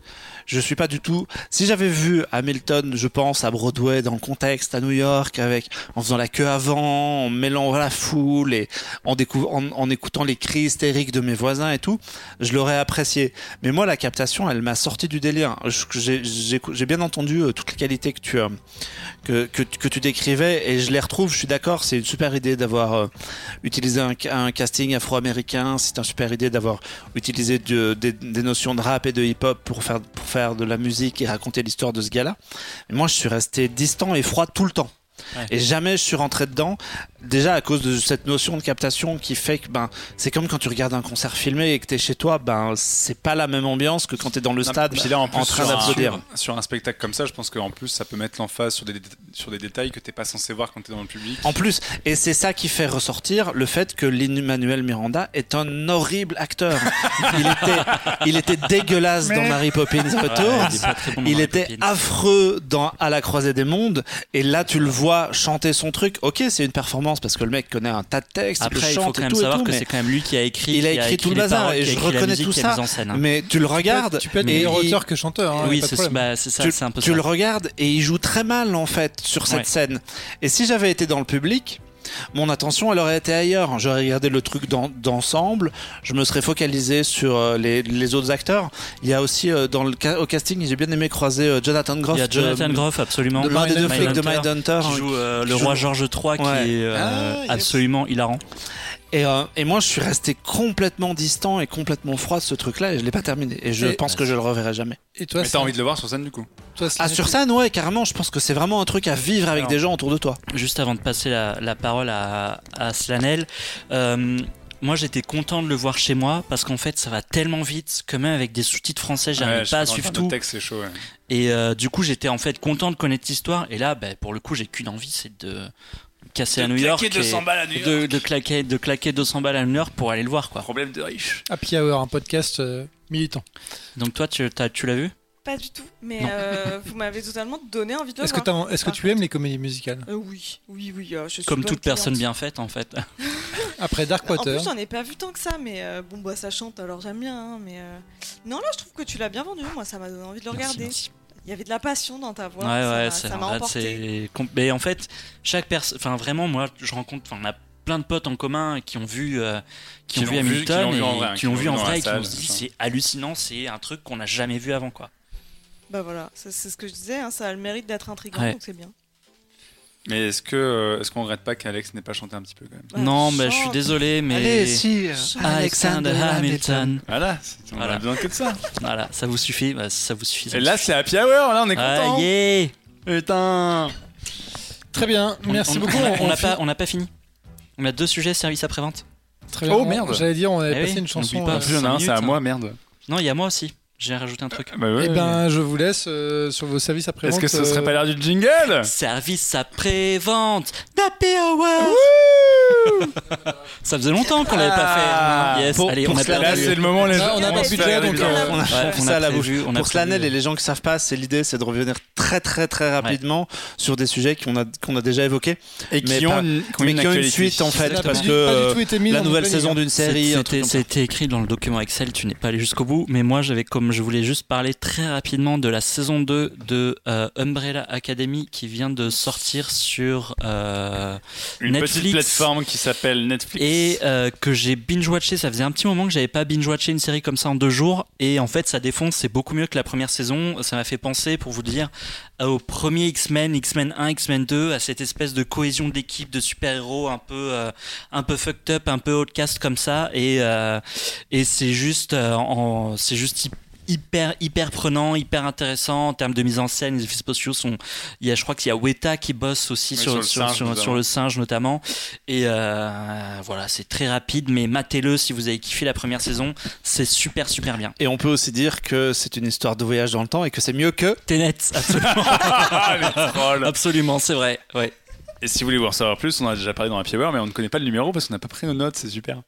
Et, euh, et le deuxième service après-vente de Happy Hour, c'est aussi très rapide. On avait évoqué euh, la première saison de l'adaptation en série de What We Do in the Shadows, Oui. euh, donc Vampire en toute intimité, même s'ils n'ont pas gardé le titre français pour la série. La saison 2 est sortie cette année, donc euh, c'est sur FX euh, aux États-Unis et en France, c'est sur OCS. MyCanal. Non, c'est MyCanal. My My Canal. Canal, je crois. J'ai OCS dans MyCanal, donc d'où ma- d'où mon, mon erreur.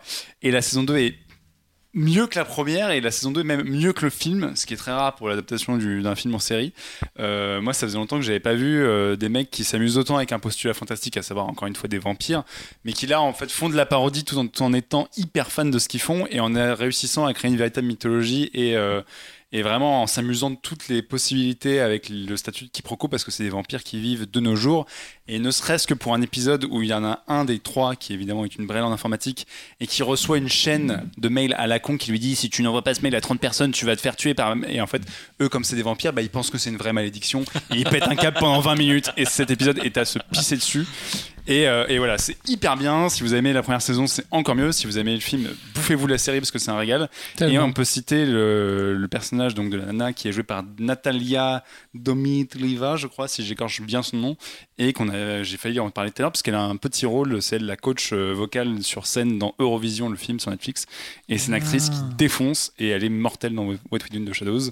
Donc voilà, si vous aimez les vampires et si vous aimez euh, les parodies intelligentes qui font de l'humour malin avec euh, le- leur folklore, euh, vous- jetez-vous sur la série, c'est de la, c'est de la folie. Ça fait partie de mes rattrapages de, de fin d'année. Euh, Eh ben, que le, rigoler. je- le film était Tu aimes extraordinaire. l'humour? J'aime l'humour. Bon, vous m'avez cassé mon planning. Euh, Il a failli dire les couilles, mais il a dit le planning, il est sympa. On va remercier Slanel d'avoir passé l'émission avec nous. Ah, Euh, remercie, merci d'être venu. voilà. on était un peu rouillés, c'est l'émission de rentrée. On, on- Ça, c'est pas. on est revenu un peu aux affaires. On, Donc on, on se a- revoit bientôt pour l'Eurovision et pour euh, Exactement, on va se caler le ça. Kaufman. Happy Hour en direct de l'Eurovision. Vous avez hâte, hein Vérifiez la date quand même, on sait jamais. Euh, on a parlé donc I'm Thinking of Ending Things, euh, un livre de assez assez assez rapide à lire aussi quand même, on a dit, Oui, oui, oui. euh, qui euh, mène à une adap- adaptation en ligne le 4 septembre sur Netflix. On vous conseille de faire la même démarche, de lire le livre avant de voir l'adaptation. Toujours. Euh, toujours. Euh, on a parlé de Carbone et Silicium qui est en, en qui est en librairie depuis quelques jours, donc les gens peuvent se le procurer dès à présent.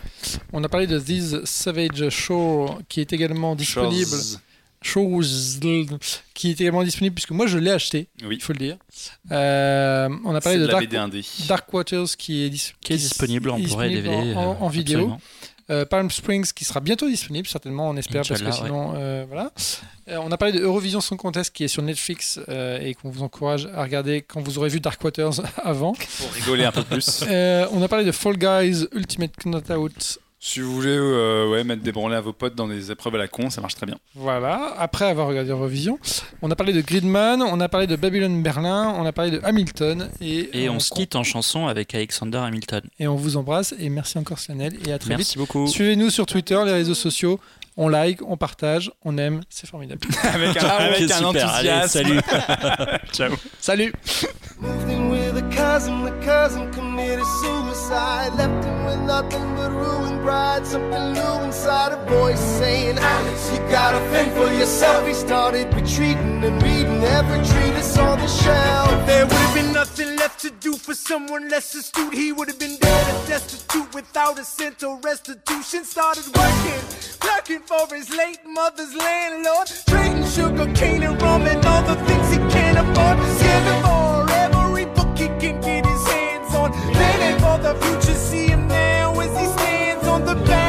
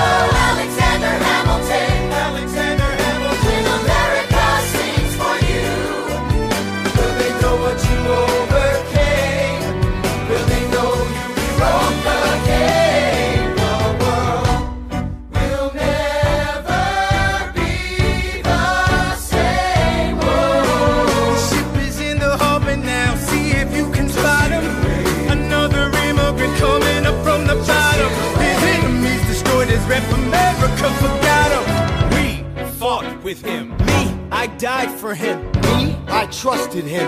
Me, I loved him. And me, I'm the damn fool that shot him. There's a million things I haven't done, but just you